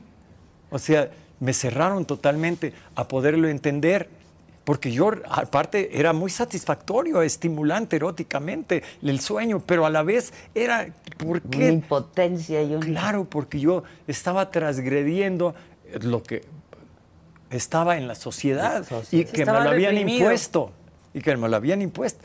Entonces, pero años después, cuando yo cuando justamente salgo y me y veo que se hizo realidad mi sueño, que era un- una visión, fue una visión de mi vida. Pero claro, no la- lo había escondido, lo había tratado de enterrar porque era doloroso, porque sentía yo, lógicamente... Vergüenza. Vergüenza. Vergüenza, Y claro. culpa, culpa. culpa, es que la Es culpa- terrible la culpa. La culpa mata. Porque, Mata. eh, es- bueno, ese es el problema, eh, la culpa mata. Y eso es lo que pasa con mucha gente dentro de la comunidad. Pues han sido víctimas de esto y claro, pues a veces reaccionan, y yo entiendo que a veces reaccionan en forma muy agresiva, pero pues es igual que, perdón, que muchas mujeres también están actuando en el movimiento feminista también muy agresivas. Y hay que bajarle un decibel. No, agresivo es que maten mujeres, Felipe. No, mi amor, perdón. Eso Eh, es voy, lo a, voy a agresivo, diferir eso contigo en es. algo de esto, ¿ok? Sí voy a diferir contigo. Claro que hay. No, pero yo es- te voy a decir, no ¿tú sabes ya. cuántas muertes hay de niños, en, en- eh, o sea, de, de abuso en la casa? El set de 10, el 7 lo cometen las mujeres. Entonces la mujer también puede ser tan agresiva y yo te puedo decir, hoy veo algunas senadoras que gritan y como si fueran están en el mercado de verdulería, se, se portan con una agresividad más, todavía más irracional, eh, exacerbada que los hombres. Y entonces la- la mi tía, pues fue una de ellas, eh, casi mata a, mi tía, a, a- a su esposo, de, le clavó cuchillo y todo, pues, de lo, de lo violenta que era. Yo tuve, cuando niño, tuve que correr, me subía a las bardas y me escapaba porque me quería golpear. Hay mujeres también así. Oh, no, bueno, Ah, bueno, ver. pero la Sí, otra sí, es hay esta. mujeres pero hay la otra es cuántos hombres, cuántos Pero hombres mueren hay por cada mujer. de odio a la El ser o humano sea. es violento. No es nada más de género para mí. O sea, pero esa es una idea de ideología que yo no, no participo en las ideologías de ninguna especie. ¿eh? Ni, ni si fuera de la 4T, ni de la derecha, ni de la izquierda. Ni, de- o sea, ni qué pasó ¿Nunca- más chévere. ¿Nunca te No. invitaron a, a- a formar parte de la política, nada? Desde que yo estudié economía, que era el nerd de la economía, yo preparé los exámenes a Francisco Labastida Ochoa, a Checo Padilla, que era el hijo de Ezequiel Padilla. Éramos los compañeros y yo tenía 10 de promedio. O sea, para que te... Me voy a ¿Son presumir. contemporáneos? Sí, claro. Claro, es más, Pancho vivió en mi casa. Ah, Yo mira. estuve en- cuando él se casó con Tere Iriarte, Sí. que se casó aquí en las eh, en- en- por- por no, aquí, en ¿no? Virreyes, en una iglesita que está aquí en Virreyes. Fui de los pocos invitados, porque éramos amigos de toda la vida. Yo conocí a su primera esposa y a sus hijos. Ahora era mi amigo. Fuimos a la escuela juntos, Ah, estuvimos ok. en la Escuela Nacional Y de te Economía, que todavía era escuela nacional, no era facultad. Entonces, y yo, pues, claro que lo conozco. Y, pero todo este tipo de A ideologías. ti eso no te gusta. ¿Mandé? No te gusta. No, yo- es más, yo, yo estaba estudiando porque mi madre no quiso que fuera artista. O sea, Algo serio que te dedicaras a quería algo que fuera serio. académico. Cualquier. la- el, el billullo, la- el mazare, no sé. Sí. Pero tampoco te fue mal. Pero no, es más, yo cuando estaba estudiando, eh, tenía un maestro de sociología que dijo, eh, eh, te decía, ¿qué- ¿para qué estás estudiando? Si quieres para el dinero, dedícate al comercio, ahí está el dinero. Pero si quieres ser economista, no, yo sabía que iba a acabar como maestro universitario, porque yo no me gustaba la política. Ahora, yo tuve que hacer, pero no política, más bien otro tipo. De activismo, Se puede decir, cuando estuve en la sociedad de claro, autores, claro. que estuve 33 años y levantamos una sociedad que ahorita es la número uno en la de- cobranza de derechos digitales en el mundo. No sé si sabías eso. Es de verdad increíble que ha crecido la sociedad. Pero ¿cómo se ha consolidado? Cuando estuvimos, yo estuve con don Roberto, fuimos a Europa, a Francia, porque estábamos a punto de ser expulsados de la Confederación Internacional de Sociedades de Autores y Compositores por muchas cosas porque empezamos a cambiar. Pero claro, todo cambio implica lógicamente una reacción de muchas cosas. Pero no fuimos, y esto es lo único que yo puedo decirte conforme a algunas cosas de las ideologías, y participo un poco de la idea de Pepe Mujica. Si eres de izquierda, pero que no seas iluso. Sí, bueno, Bueno, pero o estás sea- hablando del señor Bueno, Pepe pues, por eso Mujica soy. también. te- te- bueno, Felipe. está- te estoy hablando de un, de un ser que eh, fuera excepcional. de serie, claro, aparte es fuera bueno, de estoy-. ¿Por qué? Pero ¿A ti aparte cuando hablamos de izquierda, A mí me han invitado a ser Sí. senador. Dije, oye, ¿qué te pasa? Le dije, o sea, no, yo no tengo ni la prepa. ¿Por cuál? Eso no- no ves, que no sí, importa. ya sé, pero no. O sea, ¿No por oído a Alex respeto. Lora? qué mala, qué No, de mala. verdad, pero Vas a o sea, ver. no, no, no, no, Adela, a ver, o sea, zapatero, yo siempre he dicho que zapatero a tus zapatos. Pero podría... A mí me fascina cantar, me fascina subirme al escenario, me fascina. Y lo haces tan bien. Ay, hermosa, es gracias. una voz, qué talento, Gracias, qué gracias, talento. Adela. Y estás sacando disco. Esto, bueno, es que este disco ya tiene, bueno, disco es un decir, porque ya ves que Ya ahora ya no las- salen ajá, físicamente, ¿no? Pero bueno, este proyecto de Más Mexicana, yo justo lo grabé en plena pandemia, ¿no? Que lo Eh, platicamos la vez Lo pasada. platicamos la vez pasada, digo, se hicieron los videos y, y, y se hizo eh, la promoción no presencial, como estamos acostumbrados. Cuando empezó nuevamente todo esto de, de- de- de iniciar los conciertos. De retomarlo poco Pues a poco. sí fue poco a poco, porque no, no fue, yo dije, ay, ya, ya va a empezar y No, pues, y no, ni con así. cupos totales, ni... No fue así, este, exacto, con cupos totales no eran, ya sabes, los VIPs, Ajá. este, tenían un eh, diferente, este, unos metros de distancia, ¿no? Entre, entonces fue poco a poco como empezamos a, a- el otro día platicaba con Maca, ¿no? Que decíamos, Dios mío, fuimos, los artistas fuimos los primeros en meternos Sí, los, y los últimos, últimos en salir. Sí, sí, Entonces, sí, sí. sí fue terrible, pero al mismo tiempo, bueno, de mucho aprendizaje y demás. Y, y ahorita que sí ya arrancó más, como ya más en serio la, la cosa, pues no he parado de trabajar, estuve todo el, el- hace, pues desde enero, que fue el palenque de, de León, después estuve en febrero, eh, realmente arranqué fuerte en marzo, abril, que no he parado, así literalmente de O sea, tener cada- fecha, fecha, fecha. O sea, por ejemplo, el jueves voy a estar en Monterrey, en el Domo Care, en el Palenque, que es tan importante y que además es una, es una para mí es una plaza sumamente importante. Monterrey y Guadalajara. Sí, ¿no? cómo no. Y el fin de semana estás en Y el Guadalajara. fin de semana estoy en Guadalajara, el jueves estoy en Monterrey, el, el fin de el 11 en Guadalajara, el 24 en San Juan del Río. Entonces, pues sí, estoy realmente ahorita, pues, este, empezando otra vez a, a retomar, pues, las giras como estábamos acostumbrados, ¿no? Y con estas, ¿qué son? ¿Ocho canciones? Que, que, que ya están. Son ocho en todas canciones las que ya están en todas las plataformas desde hace... Composiciones. mucho. Sí, hay una mía que es junto, bueno, es de Bruno Danza, de mi hermana y mía, justo Ah, cuando mi Brunito, hermana qué bueno. estaba qué pasando por una situación complicada de, de salud, como te comenté. Se llama Remando, que es una canción que no fue sencillo, pero eh, la gente sabe siempre cuando, cuando yo compongo una canción, porque yo hago mucha letra, no, no tanto No la música. música. Eh, entonces, pero sí, pues además la hice con uno de mis más grandes eh, hermanos del alma, que es Bruno Danza, y que es como para mí, como mi hermano, ¿no? Él, pues él hizo Mírame, él hizo Mi Error, Mi Fantasía, en mi primer disco eh, Frente a ti, como solista. Entonces sí, es algo que, pues para mí él es una persona sumamente especial en mi vida. Muy linda persona. Sí. Aparte, él estaba antes, en- bueno, empezó mucho de su carrera también en la revista de Monitor. Sí, claro. Ahí sí, sí, sí. él. Y entonces, aparte, te hacía entrevistas y fue, yo lo conocí a través de esto en la sociedad de autores. Sí. Ahora, pues después de todos los éxitos que ha tenido, pues Componle algo a Edith. Mi amor, yo desde eso pido mi limosna. Sí, claro. Pues sí, lo que pasa es que ya creen que Hay uno no- grandes éxitos de, de- de- De- Te voy a decir, por ejemplo... No sé si decir de Felipe, pero pues es que eran el autor Ah, no, no, fue Felipe, es más, te voy, a- pero ¿qué te voy a de decir un pedacito de algo que, que, que yo hice y que, es más, tengo eh, para hacer un revival de esto, pero déjame ver aquí.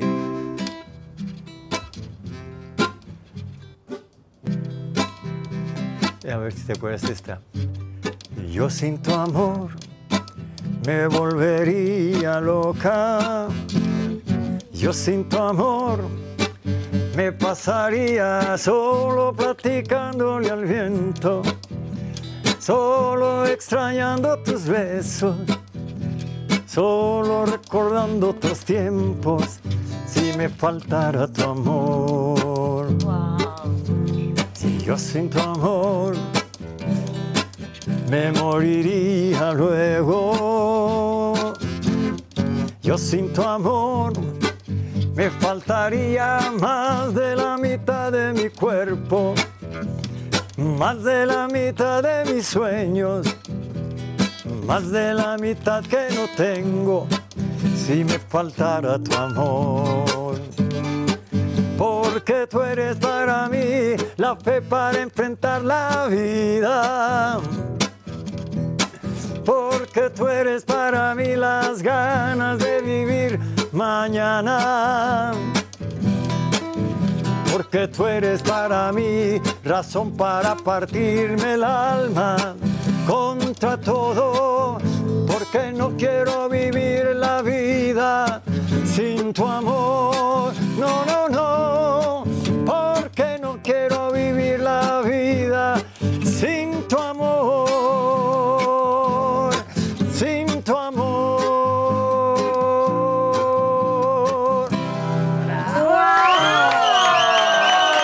¡Qué superrola! ¡Me ¡Rolón! Oye, esa, si mal no recuerdo, se la compusiste a tu esposa. Exactamente cuando estaba noviándola.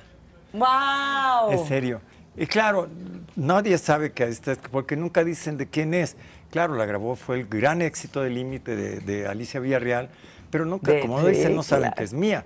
Entonces, Y además en otro, o sea, tú la cantaste ahorita en otro estilo completamente al, Al de al de, al de Alicia, yo la Yuri. claro. hice más para, para un grupo como los Bookies, cuando la hice. Claro. Pa- pero eh, se la llevó un amigo mío a Monterrey con este, eh, Jesús Casti- este, Carrillo, Chucho Carrillo, que era en ese entonces su productor.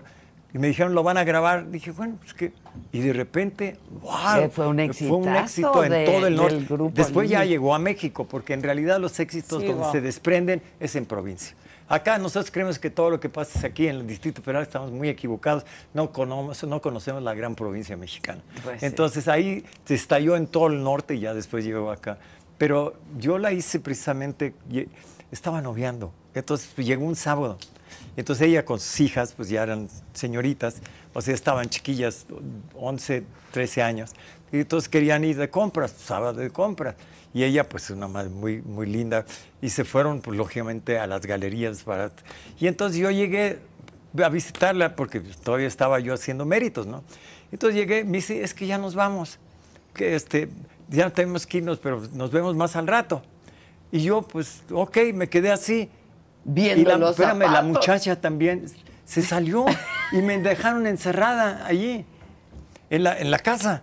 Yo no tenía llave, pues yo era- estaba todavía de, pretendiente. sí. Entonces, dije, ¿y ahora qué hago? Entonces yo le había regalado un, un, eh, tecladito de Casio, me acuerdo, chiquito, a, a su hijo. Y entonces busqué Ándale, la esa haciendo y me puse a, a teclearlo. Y en lo que ellas, o sea, hicieron las compras. Ah, salió esa canción. No Salió, me salió. digas. Así- así Oye, fue. yo te tengo una pregunta. A ver, cuando tú decides ya este, ser Felicia, ¿cómo le, plat- cómo le, le dices a tu familia? Llore, llore, llore. ¿Sí? No, bueno, mira, ¿Sí? y, eh, una de las cosas que mi psicóloga me dijo, tienes que tratar de crear un círculo protector primero, porque vas a enfrentarte a muchas cosas difíciles. Entonces, ¿cuál es el primer círculo protector? Pues tu propia familia. Sí. Entonces, pero hay que hacerlo individualmente porque cada una de ellas va a reaccionar de otra manera. O sea, Claro. y a veces como menos piensas, eh, la persona que tal vez piensas que te va a entender más es, Es la, la que, que puede ser en un momento totalmente, o sea, eh, recalcitrantemente eh, en contra de ti, o sea, refractaria totalmente a tus ideas. Entonces, yo en ese momento eh, a cada uno les fui diciendo y, y empecé a crear, por ejemplo, la que me peina eh, fue de las primeras personas a que le dije, porque pues que yo quería que me ayudara. Eh, ella era mi, de todos modos, me, me- me- me hacía, o sea, mi, eh, eh, mi pelo y todo como hombre. Y entonces me conocía desde antes. Cuando yo le dije, pues es lo que soy, fui creando un, Un una- un círculo protector. Pero claro, ellas reaccionaron muy diferente a como la mayor. Hasta ahorita todavía no entiende. ¿Todavía no te hablan? No, sí me hablan, pero eh, se nota que todavía hay una capa que no, que no ha podido. Por ejemplo, mi, yo adoro a mi hija Eva, porque pues, fue mi primera y aparte trabajó conmigo, pero tiene, pues desgraciadamente, ciertas ideas que son difíciles de. Y pues trae cosas aparte, pues lógicamente todos traemos algunas cosas contra nuestros padres. No lo ha podido digerir de la manera que yo esperaría que lo hiciera. Yo tuve errores, claro, y horrores tal vez, espero que no tantos, ¿no? Pero sí. Entonces, ella no entendió eso, por ejemplo, ¿por qué me te- si yo me vestía de mujer, por qué me gustaban las mujeres? Me tenían que gustar los hombres. Le dije, ¿por qué? Pues, ¿por qué tiene que ser todo O sea, binario? tú solo querías. Sí, es que. ¿Por qué es tiene sí que ser binario todo? es Muy, muy profundo. ¿no? Sí, sí, sí. No, es que, para empezar, la homosexualidad ha existido de toda la De vida. toda la vida. Zenón, en el, ah, en el banquete de Platón, hablaba de algo muy importante. Decía que los seres humanos, cuando definen, están definiendo el amor, Zenón platica que en realidad los seres humanos, en la antigüedad, todos éramos hermafroditas. Pero llegamos a ser tan presuntuosos y vanidosos y, o sea, arrogantes, que los dioses nos mandaron un castigo. Y entonces mandaron una tormenta que fue como de este tipo de diluvio. Y cuando amainó todo esto, los, hombres, los cuerpos se habían separado. Entonces él dice, desde entonces el ser humano vaga en la tierra buscando su otra mitad. Y por eso cuando lo encuentra se funde en un abrazo como si fuera una sola persona. Eso es el amor. Pues ya. ¿Ya traes novio? No, maná, no, pues, no, no, entonces, es que lo que pues, te digo. Nos está doliendo lo que estás diciendo. así de, Bueno, ay, Dios eh, mío. Y tan guapa. y- Muchas sí, gracias. Oye, siempre. Muchas ¿Tú- gracias. pero no andas con nadie ahorita? Nadie, nadie se me acerca. Dicen que. ¿Cómo? Me dice el otro día mi hermana, es que das mucho miedo. Ya, pues, Ya eh, a mí esa historia desde ya- cómo hablas, colgo, oye, pues si yo no voy a dejar de ser yo. Pues nomás faltaba. ¿No? Pues nomás faltaba. Porque imagínate, o sea, un hombre que le da miedo a una mujer que es Independiente, autónoma. inteligente, este, pues, Talentosísima, o sea, sí, o sea, yo, a ver, claro.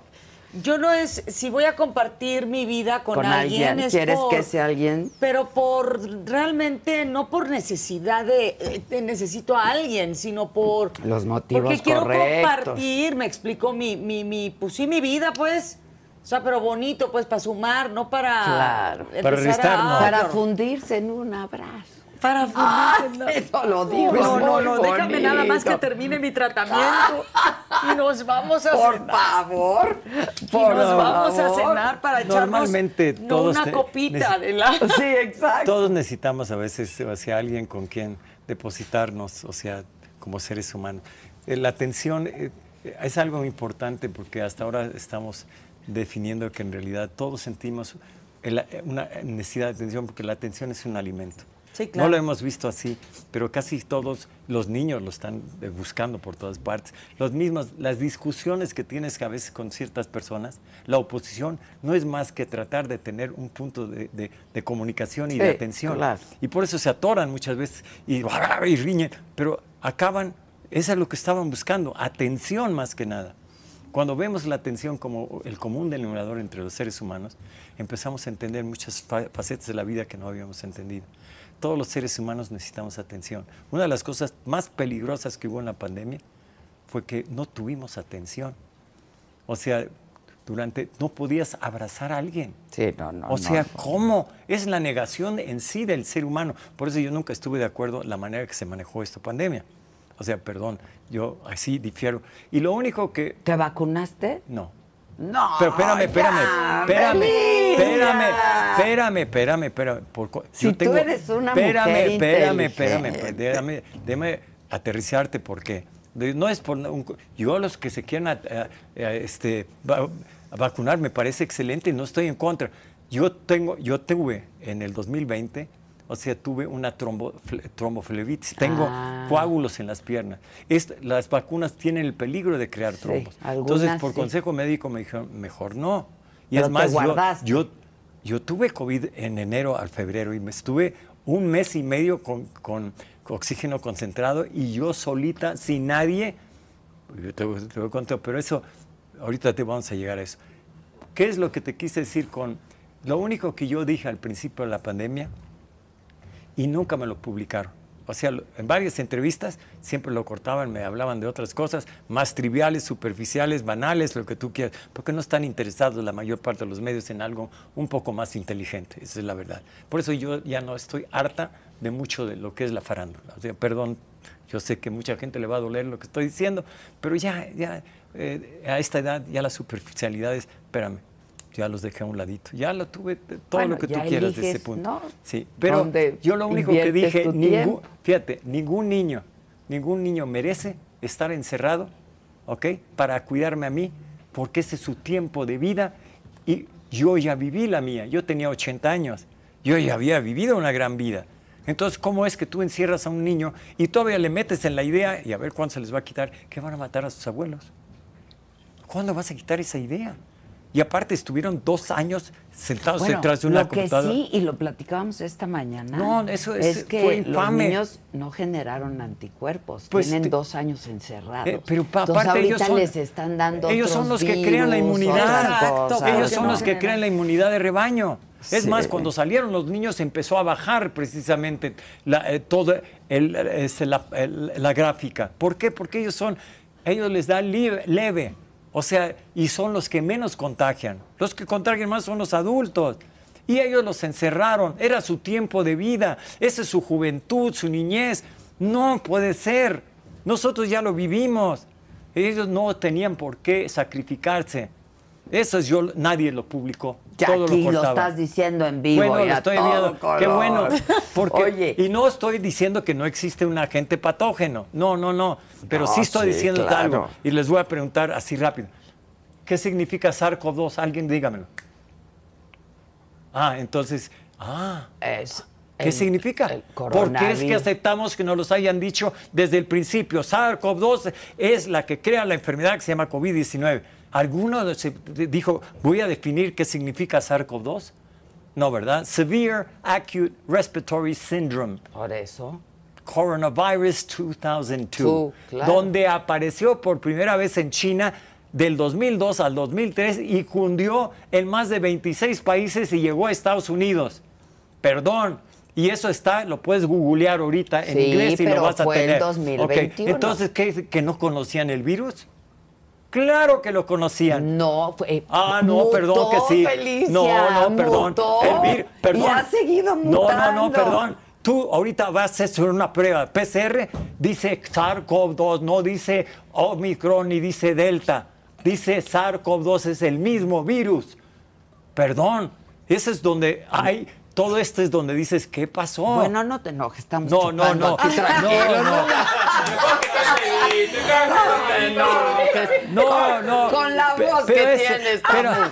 pero, mi amor, no es de enojo, es de que no, no nos, De desesperación. Nos, nos convencieron a través de un bombardeo de información y que desinformación. Porque Ah, con, pues y lo voy a decir por qué. noticias, Voy ¿eh? a- Ya van a empezar los reportes diarios de COVID, porque ya viene la bien, quinta no, hora. es por eso, pero No, lo no, acaba espérate, no me espérate, casi te tiro aquí el changarro.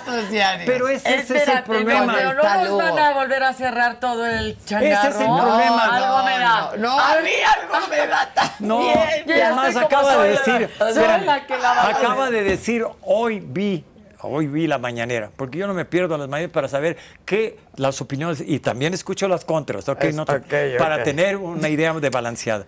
Hoy dijo exactamente La Hugo sana y lo repitió. Edith no es endémica. Es, ya es una enfermedad endémica. ¿Qué significa endémico?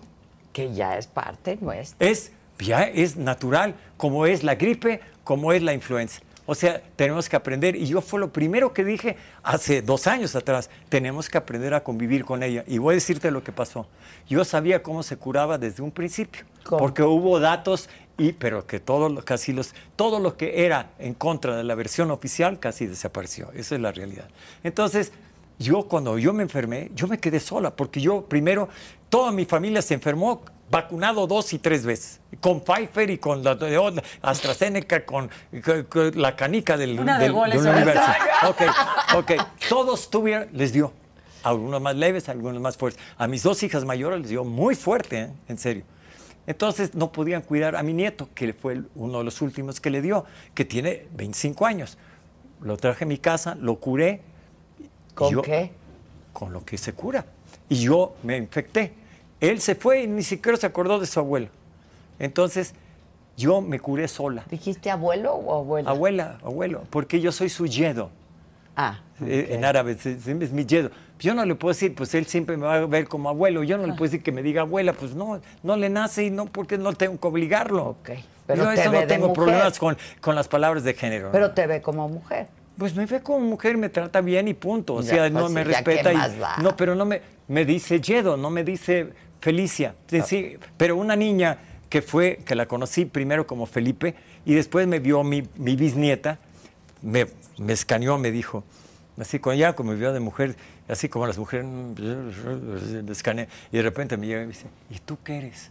Ay, Sí, Ya me- hombre o mujer. Ay, mi amor. Así me preguntó, y tenía, tenía seis, ¿Y qué es-? Soy es- hombre, me seis años, de ¿eh? Me mujer. diga, seis años. ¿Tú que eres hombre o mujer?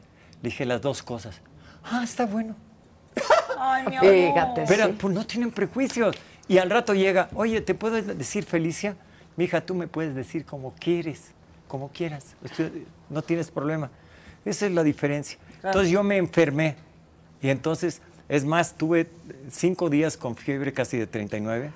Me paro para ir a, a pedir eh, unas medicinas que llegaban a la farmacia y me desmayo. O sea, me caí sobre un escritorio, rompí un escritorio de, de 19 este, milímetros y, y me cayó, me cortó un poco, pero no, no tanto. Y, este, y, me- y me- y cuando despierto le pedí al, al cuate que venía, agárrame la mano para pararme y entonces ahí yo pido oxígeno este, eh, este, concentrado y empiezo, y em- porque me descuidé por, por, por estar con mi, con mi nieto. Y entonces me pegó muy fuerte. Pero yo usé las medicinas que hay, que ahora ya se están aceptando.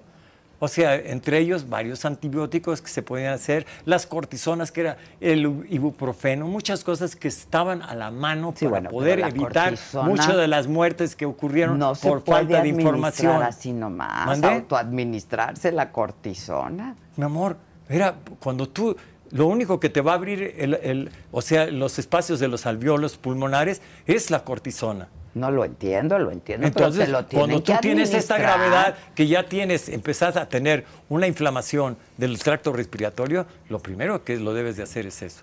Y entonces, pero acompañado, ¿por qué? Porque si lo haces nada más sin, puedes crear un caldo bacterial y te va de feria entonces. Entonces tienes, necesitas un antibiótico, acompañado con antibiótico y aparte con nebulizaciones de budesonida. Eso yo lo sabía desde el principio. Había gente que dio cómo se podía hacer y era gente que había estudiado farmacotología, farmacología, epidemiología y lo estaban haciendo y salvó, por ejemplo, María Eugenia Ba- Ba- Barrios en, en El Salvador salvó a más de 3 mil personas y ella lo puso y lo quitaban de las No, redes. Yo la entrevisté, de hecho. Pues la de- entrevistamos vía una Zoom. señora extraordinaria. Pues eso exactamente, el protocolo que ella nos dio a todos, yo lo usé y yo me curé solo, yo me inyecté sola, nadie estuvo a mi lado. Y yo sé lo que es pasar por el COVID. Es la enfermedad de la soledad. Es, ha sido una bueno, cosa muy mis triste. yo tengo amigos que murieron, y de, tristemente, pero porque no tuvieron la información o ser. no los aceptaron como la información Puede correcta. ser, y ser. porque de alguna manera hubo, o sea, una, tuvo que, aquí, voy a darte un dato, o sea, ok, yo, y voy a decirlo así abiertamente, el, el actual, o sea, el actual gobierno de- de- siempre protestó en contra de los expertos. Los expertos en economía no, porque están, y claro, porque estaban, lógicamente, el mundo económicamente se había ido hacia lo que se llama el neoliberalismo, que fue una- ideas que vienen desde los fisiócratas franceses, François de Gernay, Vicente eh, de- de- este, Vicente Gornay y eh, Fra- eh, François Gernay, que fueron de los primeros fisiócratas del siglo XVIII, que decían laissez-faire, laissez-passer, Laissez il faire, monde laissez passer. même, el, le monde il vit de même, o sea, el mundo anda solo, dejar, hacer, Dejar dejar ser, pasar. dejar Sí, pasar. Entonces, eso era la idea de que no se interviniera el gobierno en las cuestiones económicas. Eso viene desde el siglo XVIII de los fisiócratas franceses. Pero en esta ocasión el gobierno sí se fue a que pero, digan los pero- expertos. pero- pero ha habido corrientes de liberalismo, creció con la revolución industrial y creó una serie de formas liberales. Después, con la Primera Guerra Mundial, se apagó y vuelve a, a surgir después de la caída del, del muro de Berlín y la caída del desmembramiento de la Unión Soviética, que deja el comunismo a un lado. Que eso es lo que nos hemos olvidado, que Rusia pues dejó el comunismo y ahora es más, Más es más nacionalista y capitalista que ningún país del mundo. Entonces, pero ahí fue cuando entonces eh, entra desde, desde la primera ministra de, de- de Inglaterra, este, fue la Thatcher, La Margaret Thatcher. la Margaret Thatcher y Ronald Reagan crean este movimiento que está basado en Milton Friedman, que era Un el problema es el gobierno. Entonces, ¿por qué? Porque te habíamos vivido realmente una, eh, la, la perfecta tiranía se llamaba. La este, que era, fue la, la época del, del Gran Prix y que llegamos a tener una burocracia insaciable. Esa es la verdad. Y porque creció vertical y porque unió una serie de pues y se fue porque, como dice Polibio, todos los gobiernos se degeneran, se descomponen. Esa es la realidad. Por eso hay, un, hay Es algo un que se llama- desgaste. ¿Mandé? Hay un desgaste Hay un natural. desgaste natural y tiene que venir, y, y el mundo ha sido así, cambiando, y lo hemos visto de, de varias formas. Entonces llegó el- este nueva corriente que era la no intervención estatal y que era el libre mercado, que era laissez-faire, laissez-passer. O sea, entonces, eh, que era, se, se, eh, de alguna forma podía controlarse solo como se controla la naturaleza. Pero vimos que no fue así. O sea, lo que se llama trickle down eco- ec- economy, que era la de goteo, que fue lo que se imperó durante ese tiempo, que se iba a dar una serie de cosas que fueron las, las reformas estructurales formadas por el Fondo Monetario Internacional, que fue la que obligó... Pero que, que todo esto me estás diciendo por el por el COVID. Que- Claro. Que los expertos y ahora el Y presidente confió. pero- y ahora, sin embargo, puso las bueno, manos... es que los detentes no le salieron, feliz. Pero, pero, no, pero entonces, por- por- oye, pero se puso en manos. Exacto. Pero entonces, exacto. oye, pero se- entonces se puso en manos de los expertos en salud. ¿Cuándo hemos tenido salud en México? ¿Por qué tenemos tantos diabéticos? ¿Por qué han cambiado totalmente? ¿Por qué hicieron una pirámide donde tenemos los niños más obesos del mundo? Ah, bueno, entonces eso es porque viven de qué? Viven de la enfermedad, no de la salud. Te voy a interrumpir porque que canten, por favor. Por favor, Edith, que por Pero- favor. Sí, ya, ahorita. Esto, esto no es, esto no es política, es humanismo. No, claro. Oye, esto Norma es humanismo. Garza dice, Felicia, impresionante, guapa, inteligente, sin estridencias, bravo. Este, Edith, canta, canta, canta, canta, canta, por favor, canta. Bueno, esta te la- Gracias.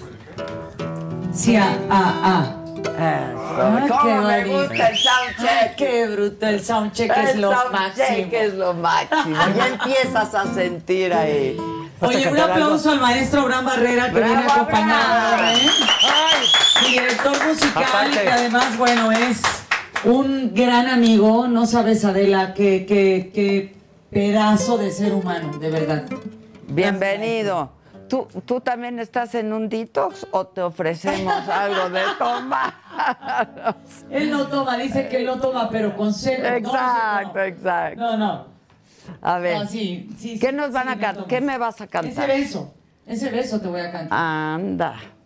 Justamente este, esta canción, el video se hizo en Nueva York y habla de cuando una pareja heterosexual, ella, eh, como que ya el marido empieza a ver ella que no la pela, entonces lo alcanza, ella le cae pues de sorpresa literal.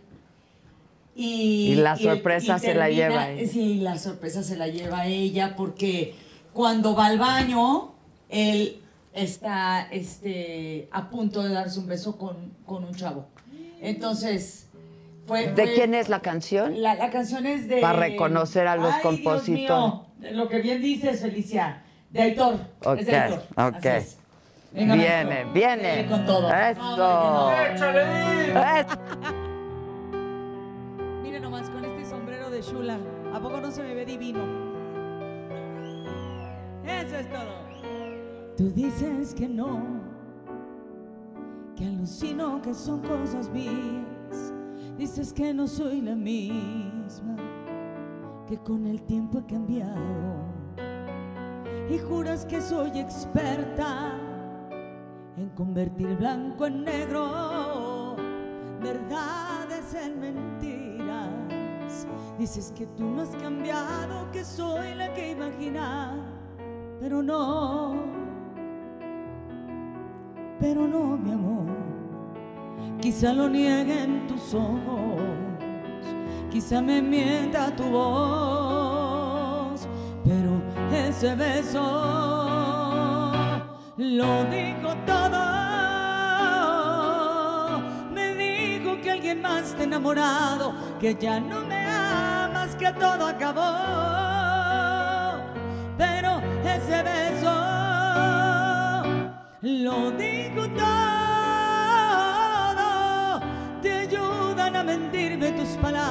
Tu mente se esfuerza en disimular, pero tu boca me traicionó.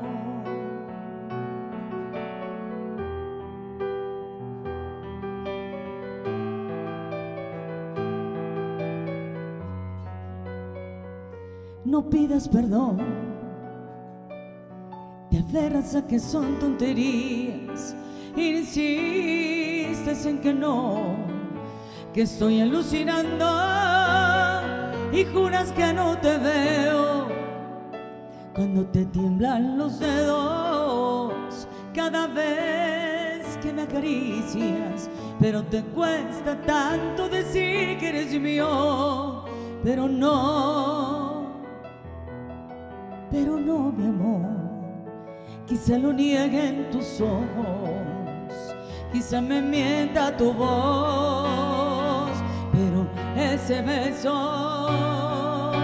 lo dijo todo. Me dijo que alguien más te enamorado, que ya no me amas, que todo acabó. Pero ese beso lo digo todo.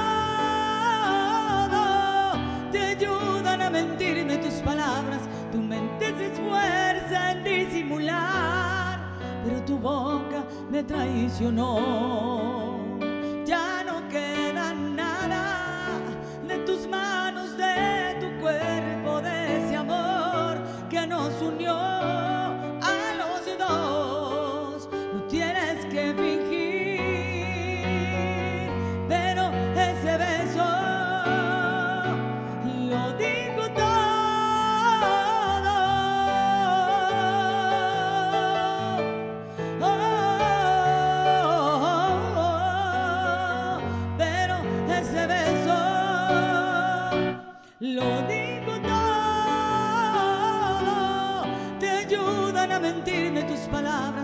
mente se esfuerza en disimular, pero tu boca me traicionó.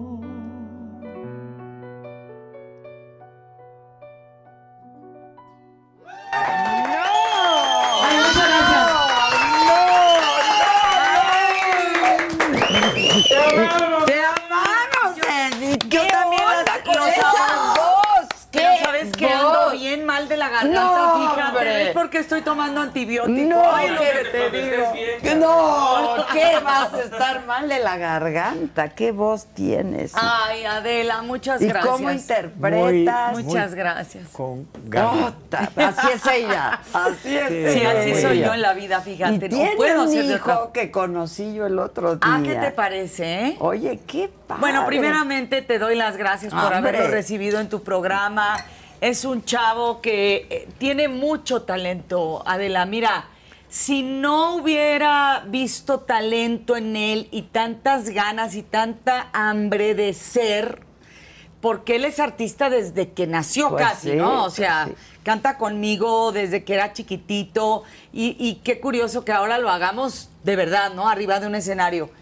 Y le digo eh, a, a Bastian, que es su nombre artístico, que, que me parece... ¡Guau! Muchas gracias. Yo sé que Te digo que la le dicen México. suegra. ¿Es tu, ¿qué- es No, tu hijo? Sí, Es es, mi hijo. hijo. Es Pero, mi hijo. ¿Por qué no? Yo creo que él nació. Te, te digo, ¿dónde nació? En un ambiente artístico. Sí, claro. Claro, se formó. Yo eso es lo que te puedo decir, por cómo aprendimos a hablar. Mi padre, mi madre, todos eran artistas.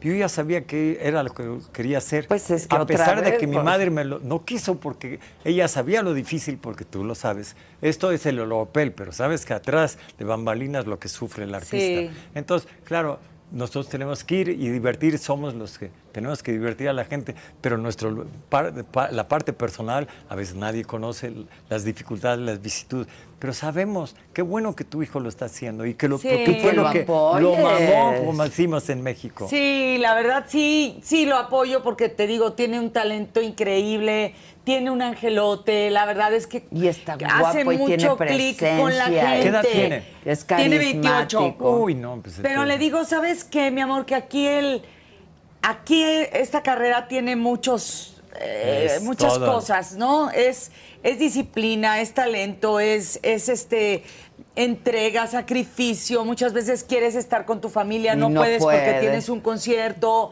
Pero cuando te apasiona realmente lo que haces, Adela, no, no te pesa. Bueno, a mí nunca me ha pesado y mira que empecé muy niña, empecé a los 11 años. Entonces, la verdad es que es un chap. Pero le dije, cuando haces clic con las personas, con el público, esa es la ahí está parte de la de la realmente La magia. lo más importante. Magia. O sea, la si tú no haces clic con el público, no hay manera, porque hoy como toda la vida ha existido diferentes estilos musicales, diferentes artistas, de diferentes géneros, de, de diferentes edades y demás. Y sin embargo, para que digan, voy a bajar una canción de Bastian, Sí, ¿no? claro. o voy a comprar un boleto para ir a ver a Bastian a un palenque, por decirte, ¿no? Ahora, este, Ya está en esa onda y todo. es porque habiendo una cartelera, ¿no? Donde hay, no sé, 15, 20 artistas, ¿no? Hay un y que te escojan a ti, pues es que hay algo ahí, ¿no? ¿Tú Entonces, estás yo- vapeando? Yo sí estoy vapeando. Está bien, está bien. No, no, felicidades. Sí, vapeo, me tomo mi Pero vinito. ¿Qué pero- tiene Extraño a qué mi compañía. a mi compañía. ¿Fumaba- ¿Fumabas de verdad? Sí, sí. Pero Bueno, ya no, ¿verdad. Adela? Pues queda casi no. Qué me echo un Dios. cigarrito Yo- de repente. Oye, de pero repente. felicidades de verdad, porque Muchas gracias. a mí me costó, digo, te digo, yo lo supe también, porque pues naces en un ambiente donde todo está sucediendo y, y estás asimilando todo como igual, igual que aprender a hablar, pero ya lo trae, sabe que ese es su proyecto de vida. Pero a mí me pasó esto, yo pues, eh, canté en una festividad este, eh, escolar, eh, precisamente en Navidad, y me, me pusieron de mariposa, me acuerdo, fíjate lo que las Mira lo que es la Eh, a- vida. a- ¡Feliz! a los seis años me salí así ya con la metamorfosis este, y canté Silent Night, Noche de Paz. Y claro, salgo y claro, me echan los reflectores y yo no vi nada más que negro. Fue como una cueva negra porque te, te, te deslumbra totalmente, no puedes distinguir que, que está el público. Y entonces yo termino de cantar y prende las luces y era un auditorio donde había más de 1.500 personas, escolar, pero y todos el aplauso y yo me quedé porque no sabía qué estaba pasando, pero en ese momento supe que esa era mi vida. O sea, lo que tú dices, necesitas esa experiencia. Yo lo tuve con el público a los seis años. Pues y- de ella los son, ¿qué? ¿11? Yo empecé a los 11. 11 a los 11, años. muy chiquita. Y mi primer disco como sal- solista salió en el 98, yo tenía 25 Eso años. me acuerdo, pero- Bastian tenía 5. Bastian tenía 5, pero tú a los 11 cantabas No, yo a los él. 11 cantaba en las delegaciones los fines de semana. Sola. Sí, solita. como- Solita. sí, como Luego- Heidi. y luego entra- Luego entré a Timbiriche. A, los 13 Timbiriche. años Pásenme estuve ahí. las fotitos. Ahí estuve tres años y medio y te digo, en el 98 saco mi primer disco como solista y ese disco pues fue el, el que me abrió las puertas, Adela, porque pues con la canción de Mírame, de mi error, eh, yo Mírame no la podían bajar del top 10 creo que en más de un mes y medio. Entonces fue algo, y de hecho la comunidad gay es la que más agarra como para, para cantar e imitarme y todo. Es algo increíble, de verdad, lo que a mí... Yo siempre he dicho que, bueno, creo que todos los artistas nos debemos al público. El público para mí es sagrado. O sea, ellos... Y yo le siempre- tienes que dar un buen y yo, espectáculo, sí, ¿no? Porque que- están pagando no, una claro, entrada, no, no, yo ¿no? me, Claro. o sea, estoy al pendiente de todo, pues, ¿no? Me gusta estar eh, invirtiéndole incluso eh, al concierto, ¿no? A, a las luces, a, Sí, sí, a lo que tenga que ser, porque vestuario, todo, porque yo creo que ellos, como dices, se lo merecen, tien- pagan por, por un boleto, ¿no? Que a veces no es barato, ¿no? Y tienen que hacer muchas cosas para llegar al concierto, ¿no? Este, eh, creo que siempre que me meto a un estudio, me meto pensando en ellos y para ellos, ¿no? O sea, yo siempre que voy a grabar una, una canción digo, ¿estás seguro? O sea, yo tengo un gran oído, no toco ningún instrumento, pero tengo un buen oído y, y de pronto digo, esta canción va a ser un éxito. O sea, me vibra. me- Oído y sensibilidad. Mucha también, sensibilidad pa- tengo, Porque sí. entiendes Sí. y has aprendido a leer a tu, A mi tu público. público, claro. Es que pasa que cuando a mí me enseñan un demo y se me enchina la piel, eso quiere decir Claro, que lo vas yo a lo voy a poder transmitir. Porque claro. si a mí no, o sea, si yo, a mí me ponen un demo y, y- y hay algo que me distrae, yo ya te empiezo a decir algo, quiere decir que hay que quitar la canción. Claro. Definitivamente. o sea, Si empiezas, si empiezas Sí. a hablar. Pero, sí. pero es de percepción, es de percepción. Está, está más cerca de la intuición, mi amor. No es intelectual, no es emocional. No, es sensibilidad. percep- es percibir. O sea, que está más allá del intelecto y de la emoción. Tú eh, sabes, en el momento lo ves y vibra tu ser, porque es parte, vibra la parte esencial de ti. Sí, Entonces, claro. eso es lo importante. Y eso lo haces interpretando, Claro, claro. ¿no? Claro. ¿Quién- Le resuena. Ernesto D'Alessio vino el otro día. Resuena, Te suena. resuena, En- en- resuena en todo su ser. Y, y me, y me dijo, dice mi mamá que hay que saber interpretar. Ah, sí, claro. ¿no? Que ya Sí. cualquiera canta. Sí, pero que hay que saber interpretar. Pero en el caso tuyo, y no porque estés aquí, Edith, y lo he dicho siempre, y te lo digo, y lo digo en público, y lo digo en privado, Ay, tienes un talento y una voz. Una voz. Ay, No, pero además una forma de interpretar. Es que esa es la diferencia. es- La diferencia es entre Muchas cantante e gracias. intérprete. Interpretar. Cantante, pues hay grandes cantantes y, de- o sea, con voces muy desarrolladas. Pero Pero, la interpretación interpretación. es cuando llegas a poner algo que le llega al alma de la gente. Sí. Y entonces transmites y haces vibrar al público.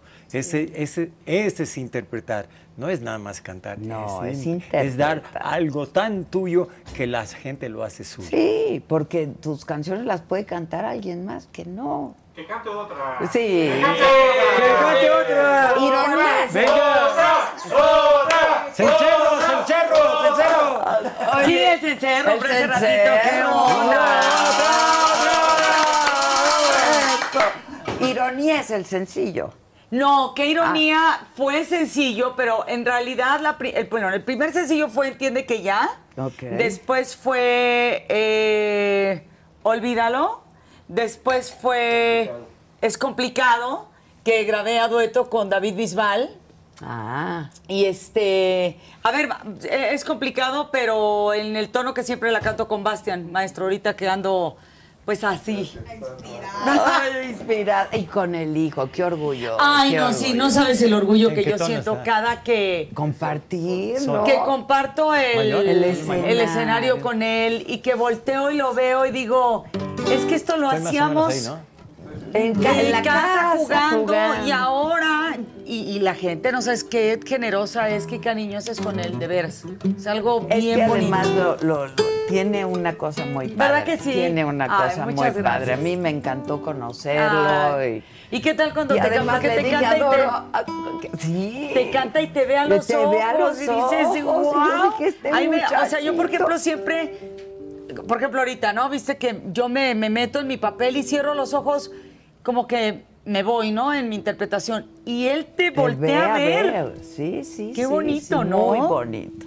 Y, tiene- Sí. y además adoramos a su madre. entonces, Ay, mi Adela. Mira. Nunca se me va a olvidar cuando tú estabas en un programa eh, en, en la compañía que ya no estás ahora. Ok. Televisa, es- pues. Televisa, pues. Este, y me, eh, con mi primer disco. Y me dijeron, oye, dice Adela que te quiere eh, este, Entrevistar. entrevistar. Y yo dije, no es cierto.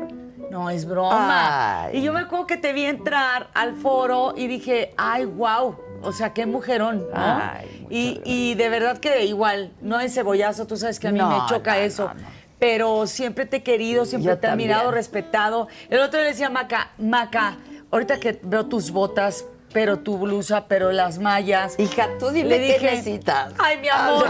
le digo, oye, quiero un día entrar nada más a ver el, el, el, este, el El vestido. vestidor de Adela. Me dijo, es de dos pisos. Le dije, me imagino. o sea, si antes no es de tres, No, ¿no? tienes Sí. que ir. Tengo que ir, Adela. que Nada ir, más porque por- además por- te llevas lo que quieres. Ay, te amo, O sea, te amo, pero es que sí, sí, es que, así o sea, es así como, le dije, debe de tener los abrigos por colores, ¿no? Las chamarras de piel por colores, los de estas por colores, o sea, qué impresión, ¿Y de qué verdad. respondió? Sí. Sí, me dijo sí, sí, efectivamente. Me dijo es de dos pisos. Le dije, pensé que me ibas a decir que era de tres, mi reina, porque Dios santo. O sea, siempre que la veo, no, no, no. Ay, wow.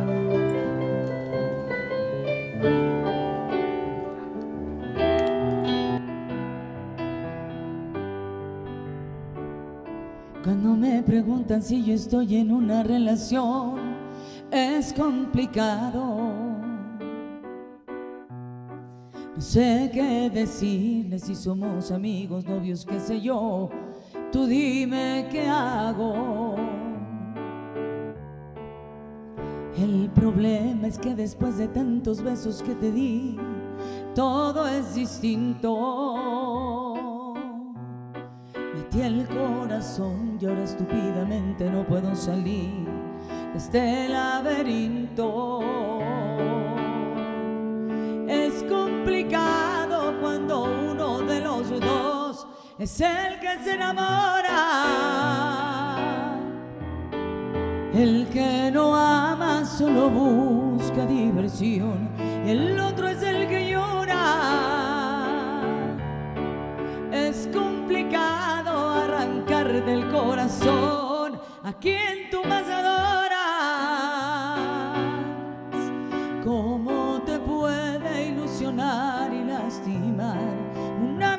Persona? Es complicado no sentir todo este amor. Te juro que no hay forma.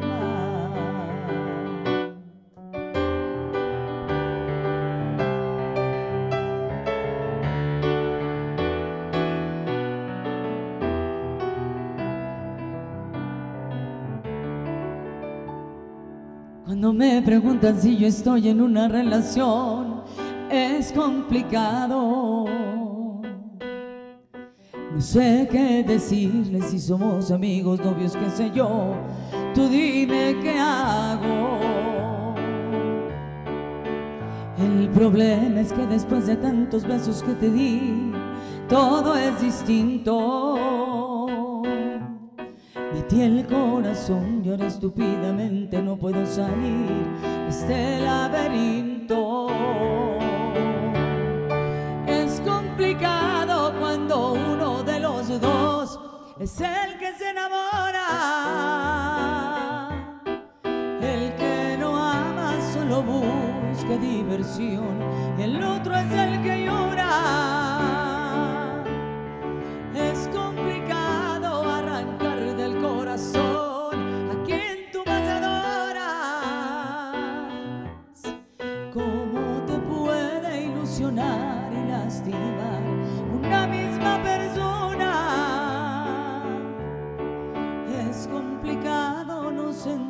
Todo este amor.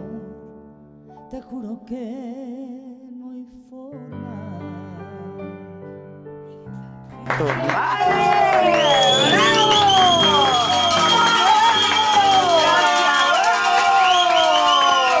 Muchas gracias. ¡Bravo!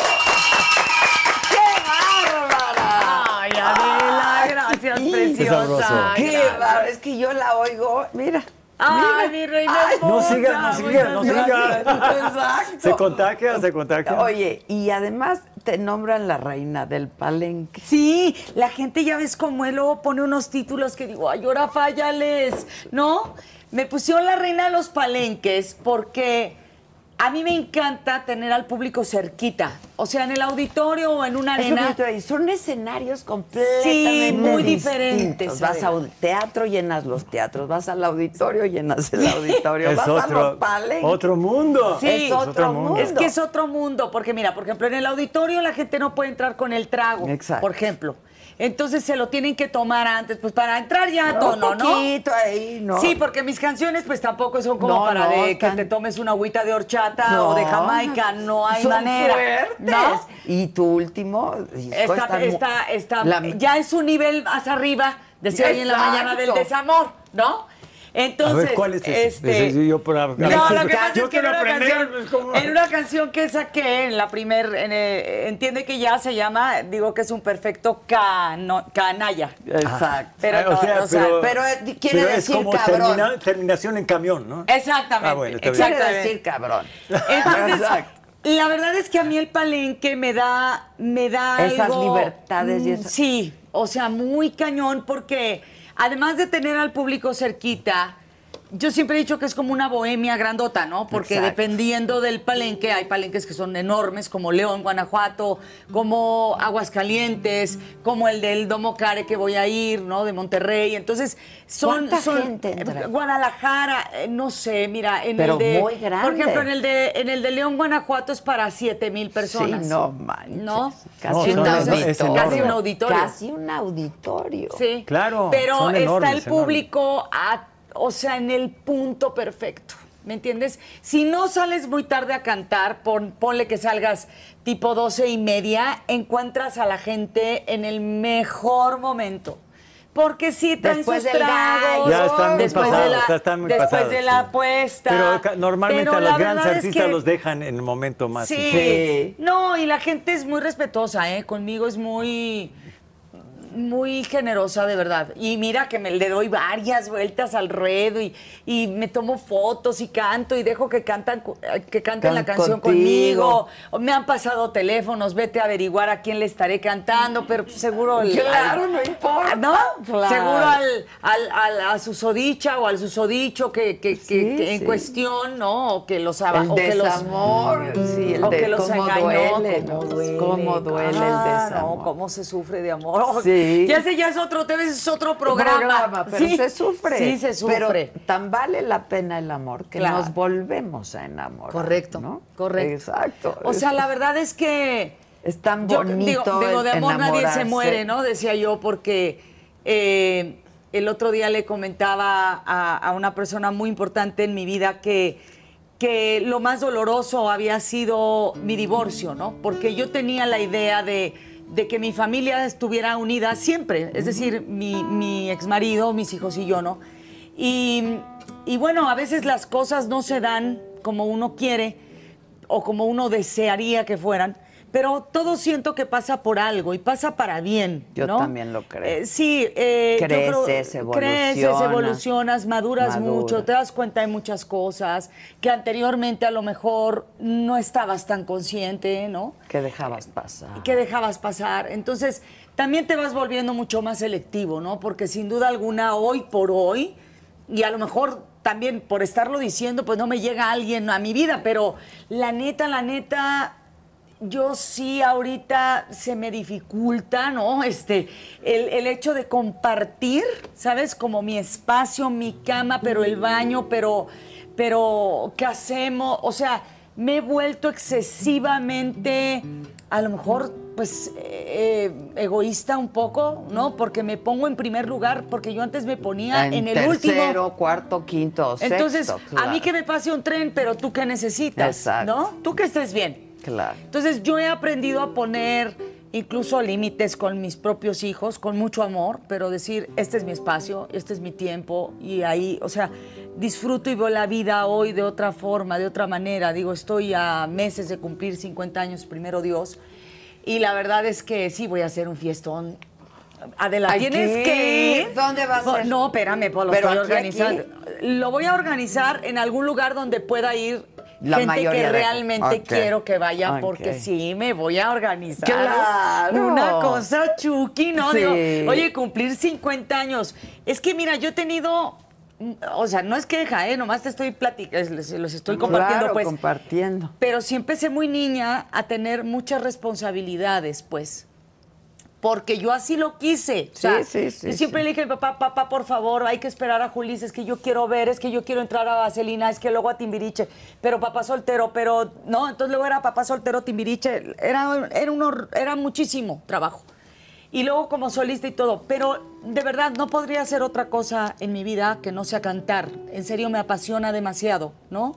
Y cuando no Sin lo ser hago. muy infeliz, ¿no? Sí, no, O no. sea, soy- serías muy infeliz. Sería muy infeliz. Muy infeliz. Muy, amargada y muy frustrada. Y honestamente, a esta vida creo que venimos a realizarnos y a ser felices, ¿no? Eso es lo que les, les digo siempre a mis hijos. Entonces, eh, yo la verdad sí creo que cuando tienes ya cierta edad y cierta eh, madurez, como dices tú, y has crecido y has evolucionado, ves la vida desde otro punto de vista. Desde otra perspectiva. Desde otra perspectiva. Sin duda. Entonces, hoy soy, o trato al menos de ser menos aprensiva, menos. que me. que me. que me. No me afecten tanto las cosas, porque so- como buen artista, ¿no? Que somos. Son y que gente muy Somos muy sensible. sensibles y entonces yo lloro por todo, o, me, o sea, no puedo. me cuesta trabajo como encontrar el equilibrio, ¿no? Y, pues es al final punto. del día también, Ese si es el no. punto. El Sí, equilibrio. el equilibrio. Somos muchas dinámicas y a veces creemos que nada más somos la parte emocional y la parte afectiva, pero somos, tenemos, tienes tus hijos, tienes tu trabajo, tienes un deber social, tienes muchas cosas en la cual como ser humano eres un, tu- multidinámica. Entonces, a veces el equilibrio, cuando a veces nada más concentramos en una sola parte de esto, que una teoría muy freudiana que puede ser la libido, entonces ese des- desequilibrio es lo que causa muchos de los problemas que muchos seres humanos tenemos. Pero tú ya maduraste y me da mucho gusto escuchar la edad que estás diciendo porque mi madre, que fue una gran cantante y que murió a los 49 años, y tú Ay, pues ya... toquemos Y es, madera. di- es- está ahí, llegando... ahí, ahí. Allá. No, no, bueno, te lo digo con... Sí, hombre. Aparte, Sí, claro. Porque aparte yo admiré mucho a mi madre como fue una gran cantante. Es más, fue la primer novia de Latinoamérica. O sea, estamos hablando de 1945-46, donde ella cantaba en la CBS de Nueva York. eh, a, tra- y a- a través de onda corta que transmitía de- y tenía su propio programa que transmitía desde Nueva York hasta la Patagonia y la conocían en toda la América Latina. Entonces eh, yo vivía al lado de un artista que era una diva y sé lo que difícil que ha de haber sido para tu hijo también, porque yo viví ese problema también. O sea, que es muy difícil la admiración que le tienen las- los galanes que te, te han de llegar de todo tipo, ¿no? Y que en un momento dado... Si vieras que no nos llega. No, no, no. No, De hecho, no, no, no, no, si llegan, si no llegan es porque uno está, está poniendo también sus barreras. Pues es un poco lo que tú decías. Ese- ¿no? Es pero un poco ella, por eso no pero ella ha tenido, lógicamente, desde políticos, desde es empresarios, todo les- le han querido, se han rendido a sus pies. Estoy, te lo puedo apostar doble contra sencillo. Y más siendo la figura que has sido desde que fuiste, eh, estabas en la televisión te- a temprana edad. Has sido una figura que lógicamente la gente se te rinde a los pies. Y mucha gente, y te digo porque lo viví con mi propia madre, presidentes de la República se le ponían a, a los pies a mi mamá. Cuenta. ¡Cuenta! Adela, No seamos indiscretas. ¡Cuenta! No, pues digo, es que es, ¿Te ha es la vida de una mujer, Sí, ¿verdad? sí te ha pasado. Claro, claro. Ha tenido Sí, admiradores verdad, sí. de todo Y tipo. me lo- Claro, pero cinco poderosas razones. así. ¡Adela!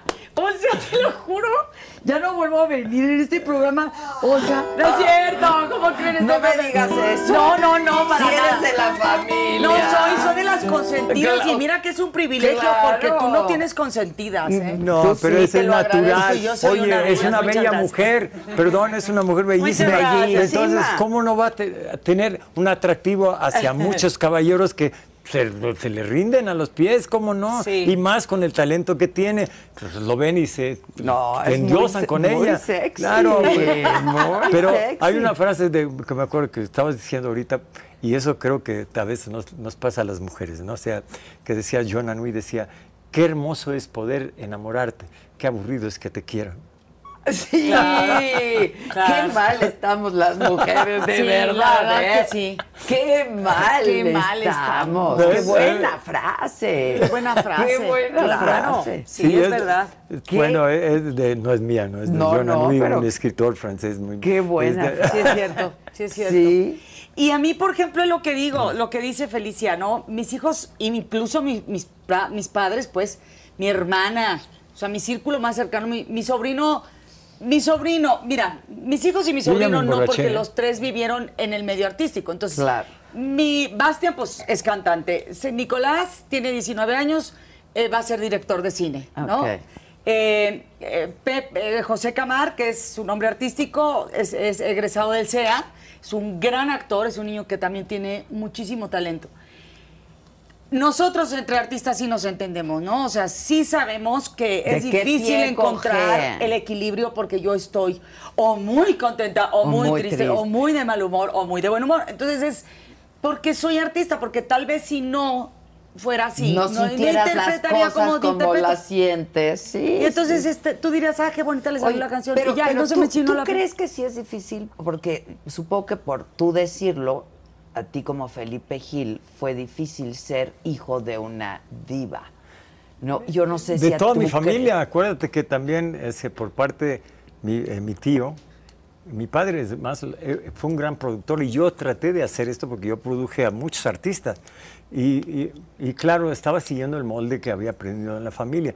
Entre ellos estaba el Güero Gil de los Panchos. Mi padre fundó los Panchos, que es la organización musical más importante que ha Sí, dado pero México. yo creo que como mujer, ¿no? Bueno, a ver, también ver, a ver, estos dime, ¿qué es? grandes artistas, hombres también, o sea, cualquier artista, no importa Tiene- el sexo, pero tan talentosos, tan amados por su público, que de- luego sus hijos quieran seguir sus pasos, no debe ser nada No, fácil. no debe ser No, nada un- fácil porque siempre, hay- o sea, lo que Sebastián, Bastián tiene que lograr y, y José Camar y Nicolás es quitarse eso y ser, o sea, ganarse el título por ellos, por, por su carrera, por su... Por su Pero- talento pero natural. su talento natural. muy difícil, aunque tengan Sí, talento. sí, Bueno, lo pero sé. La- la Voy a darte un ejemplo. Uno, uno Pues cree sí. que abre puertas, Yo me, a mí me pusieron sí. el nombre Rubén Fuentes, que era su esposo, su esposa era Marta Roth, y me conoció y dijo que tenía tipo italiano. Y me pusieron Fabricio precisamente para no usar el apellido o algo que ligara con mi familia, porque todos eran artistas. Entonces, que naciera un artista nuevo que se llamara Fabricio, y fue mi primer nombre. Y eso fue, pues creo que fue algo atinado de don Rubén Fuentes, que acaba de fallecer hace poco, uno de los grandes compositores Sí, y claro, arreglistas claro, de música. de los Entonces, más grandes. De los más grandes, sobre todo en la música vernácula, nuestra. Vernácula, sí. claro. Entonces, eh, él fue mi primer productor. Entonces, él eh, dio esa idea de que, y yo te le digo, mm, a veces nos pasa, yo lo he visto con algunos artistas, que tienen que cargar con el peso precisamente de la gran influencia con el público que tuvieron sus padres y les, a veces les cuesta muy difícil. ¿no? Sí, yo creo que sí. Sí, es difícil, Adela. Yo creo que... Y los has de ver ahí de Sí, pronto batallar y uno se siente. ¿Qué veces dices? sí. ¿Renuncio a lo que yo hago por mis hijos? Pues no, no. pues no, pero en primera yo ya no podría, como Exacto. te digo, ¿no? Segunda, pues ellos, ellos sabían a lo que se enfrentaban, tampoco es nada nuevo para ellos, ¿sabes? Y, y bueno, pues también Adela, o sea, que, que, eh, no les puedes evitar las caídas No, a los hijos. uno Y- quisiera, y pero- Uno quisiera meterlos en una vitrina y que nadie les haga daño. uno no, uno quisiera. Pero la vida es así, mira, hoy estaba viendo el Instagram y estaba viendo a J-Lo, que se me hace una mujer sumamente entrona, o sea, nada, no sé, es una latina que admiro mucho, ¿no? Y entonces ella decía, gracias a toda la gente que, Que no detrás de mí Ah. Y en mi cara Con- me dijo que no que podía, la iba, la- que no que podía iba a esto. llegar. Sí, sí, sí, sí. Pues, Y, y de verdad que los artistas, si yo a alguien o a, a personas tengo que agradecerles, es justamente a esas personas que no han creído en mí, que no han, que han, me han hecho creer que, Que no. creen en mí cuando realmente no, no creen, creen en en mí. ti. Porque eso me ha hecho a mí más fuerte.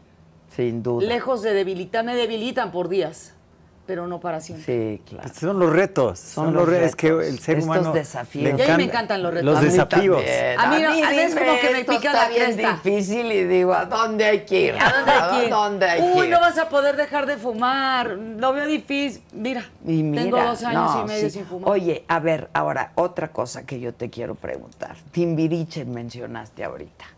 Y mencionaste papá soltero, que eras, pues, chavita. Sí, ¿no? pues imagínate, 14, 14 años. Y 14 años. ¿Cómo fue tu paso por ti? Creo que nunca te he preguntado esto, porque Sí. yo me, me he centrado más en tu carrera como solista, ¿no? Que, que- que te admiro profundamente. Gracias, Madela. Pero- Mira, fue complicado. Sí, Fue- yo entré en un momento donde los timbiriches tenían una edad complicada porque estaban en la plena adolescencia. Y yo entré, mira, cuando estaba Eduardo, Eric y Diego, de chavos, de niñas era Talía, Paulina, Alex y yo. Yo entré supliendo a Mariana Ama- Garza. Exacto. Y pues yo tenía que ganarme un lugar dentro de la agrupación, ¿no? Y obviamente al principio eh, fue eh, cosas como, eh, no sé, el extinguidor debajo de la puerta, o sea, cosas que en su momento yo decía, ay, es que me molestan y me hacen la vida imposible. Y luego pasan los años y dices, ay, yo quiero volver a tener esos problemas. Sí, claro, que me vuelvan a poner el que me vuelvan a poner el extinguidor. extinguidor debajo de la puerta y a desconectar el micro de, ¿no? Sí. Porque la verdad es que lo, el primer año de, de- de- de mi estancia en el grupo fue complicada, pero después me la pasé súper bien, muy bien. Y de hecho, ¿Cuánto tiempo fue? en estuve eh, con en Timbiriche. en Timbiriche tres años y medio. Tres y medio. Y te digo algo, eh, siempre lo he dicho y después tuve la oportunidad de decírselos un día que me invitaron a un concierto en Puebla. eh, les dije, siempre se los he dicho a través de las entrevistas y todo, pero se los vuelvo a decir ahora personalmente. Para mí ustedes fueron mis, mis más grandes maestros. Maestros. Han sido y serán siempre personas a las cuales admiro, respeto profundamente. eh, me enseñaron a cómo manejar un escenario, a cómo manejar un público masivo, ¿no? Eh, a cómo tener una disciplina. Nosotros venimos de la vieja escuela, literalmente. Yo sí vengo de la vieja escuela. Yo, Yo- soy yo- extremadamente puntual. Yo también, y Yo no disciplinada. puedo jugar con el tiempo de nadie. ¿Me explicó? Ni 10, ni 5 minutos, ni 3. O sea, para mí eso no, en mi staff y toda la gente que trabaja conmigo sabe perfectamente bien que eso está prohibido, porque literal yo sí soy muy puntual. Yo sí, mañana que voy con Paola Rojas, por ejemplo, si me voy a parar a las 5 de la mañana, me voy a parar a las 5 de la mañana. Pero ya me estoy desde ahorita eh, Mentalizando. mentalizando porque yo no voy a llegar tarde nunca. a- o sea, que, que sea por mi culpa, pues. Digo, puede pasar Ah, una pues, cosa eh. que, que no esté en mis manos, ya bueno, pues eso es otra cosa, Por ¿no? cierto, mañana ahí no circula, ¿eh? Nomás. pa' que- Ay, no me digas. ¿hay contingencia? Sí. Pero Ahora te paso bien la Dios información. santo. Yo sé de mis placas, mis placas. Ahorita le digo a Ricardo. Exacto. Tomado rojo. Engomado rojo. Ah, ok. Ok. Bueno, yo como no me entero de, de, Del engomado, ni nada, claro. ahorita le pregunto a Que te Richard, mi chofer, y ya. Exacto. Sí. Ok. Pero sí, o sea, este, soy, eh, mira, insisto, a los hijos hay que educarlos con el ejemplo. Pues sí, pero ¿no? estábamos en los timbiriches. Ah, los timbiriches. ¿Y, y Pero- conservaste amistad? Porque, a Sí. ver, son personalidades muy difíciles, Sí. sobre todo las mujeres. Mira, por ejemplo, yo me llevo muy bien con, con Mariana, con Alex y con Talía. Ok. Con Pau eh, no tengo comunicación por no no creo que sea por falta de cariño, como diría la canción, sino por cuestiones de agendas y cosas muy diferentes, pero con con con Benny lo quiero muchísimo, con Eric lo adoro, Eric, es que Eric con es- Vivi la, la, la quiero muchísimo también. Este, con Diego, Diego nos escribimos, nos hablamos cada ratito. Sí, o sea, pues ya estamos, a mí me da mucha ternura ver, por ejemplo, a Diego cómo convive con sus hijas, con sus hijos, con su esposa, con pues la vida que Cuando llevan. estuvieron conviviendo de chavitos. No, y nos odiábamos. Ya llegaba un momento donde decíamos, ay, otra vez gira. No, por favor. Nos tenemos No, que ver otra vez. Súbete al camión con estos, ¿no? Sí. Seguramente todos con todos pensábamos lo mismo, porque llevábamos realmente una relación de hermanos. Y O entre sea, hermanos pasan esas y cosas. entre hermanos pasan estas cosas. Pero ya después que te dejas de ver que cada quien hace su vida, su carrera y todo. O sea, imagínate Talía hablándome así de flaquita, muchas felicidades por tu arena que hiciste. Yo decía, es una mujer tan inteligente, tan sencilla, tan aterrizada. A mí me ¿no? tan bien Es una mujer y que además me divierte chingona, tanto. A mí ¿no? también me divierte. O sea, me puedo reír por horas Sí. con ella, con sus historias que sube, que digo, bueno, qué chistosa. Y, y que se dé el tiempo. nos hemos preguntado cosas de, de, de, de mi mamá, de cosas médicas, y me dijo, flaquita, ya el otro día ya no supe qué pasó. Dije, no, o sea, es una mujer que está en, en vive, así como vive en otro mundo, también su vida la maneja Sí, desde... es muy impresionante, es bien inteligente esa chava. es Impactante, bien inteligente. impactante. Pero además Le la sencillez que ella bien, tiene sí. es también inigualable. Sí, O sea, el otro día lo lo ha hecho muy bien, Muy sí, bien. muy bien. Lo ha hecho muy bien, tiene una familia preciosa. Yo cada que los veo a Tommy y a ella con sus hijos, que digo, qué maravilla, o sea, en verdad viven, viven felices, ¿sabes? Eso es lo que para mí es Porque además cada la uno está haciendo lo que lo hace feliz. ¿no? Claro, Ella totalmente. hace cosas que la hacen muy feliz. Muy feliz, Claro, correcto. claro. Así es. Oye, papá soltero, yo me quedé en que lo ibas a hacer. Se grabó el programa piloto, pero ya me parece que pasó mucho tiempo, Adela, entre el, entre el programa piloto y que se decidiera quién iba a hacer la serie. Entonces yo por cuestiones de tiempo a mí no me dan, o sea, no me da la agenda para yo poderme estar teniendo llamados todos los Ah. meses. Entonces me parece por que eso. sí, me parece que sí van a hacer la serie, no sé cuándo realmente empiecen, pero yo no voy a estar. Uy, qué triste. Sí, sí, a mí me da mucha tristeza también, porque pues es un Pero programa con el cual yo crecí. tuya. Eh, Pues de mi O sea, oficina de y mía, agenda, pues de- porque de agenda, ¿sabes? Porque no es una cuestión que yo diga no quiero estar, sino es una cuestión de, de meramente de pues de agendas que no me dan los tiempos. No empatan. No No empatan. las agendas. empatan. Como de pronto no empatan las vidas, ¿no? Como de De dos personas. Es- Entonces, pues sí. Pues sí. Ojalá pudiéramos tener esa sincronía con muchas personas, esa armo- armonía. Armonía. Que la armonía es algo natural. Entonces, eh, es un fenómeno tan bonito que luego lo sientes, o sea, con quien tienes esa empatía Sí. natural. eh, porque, pues, no, lo- no- no es inexplicable, es inefable, como diría. Sí. Pero es como el amor a primera vista.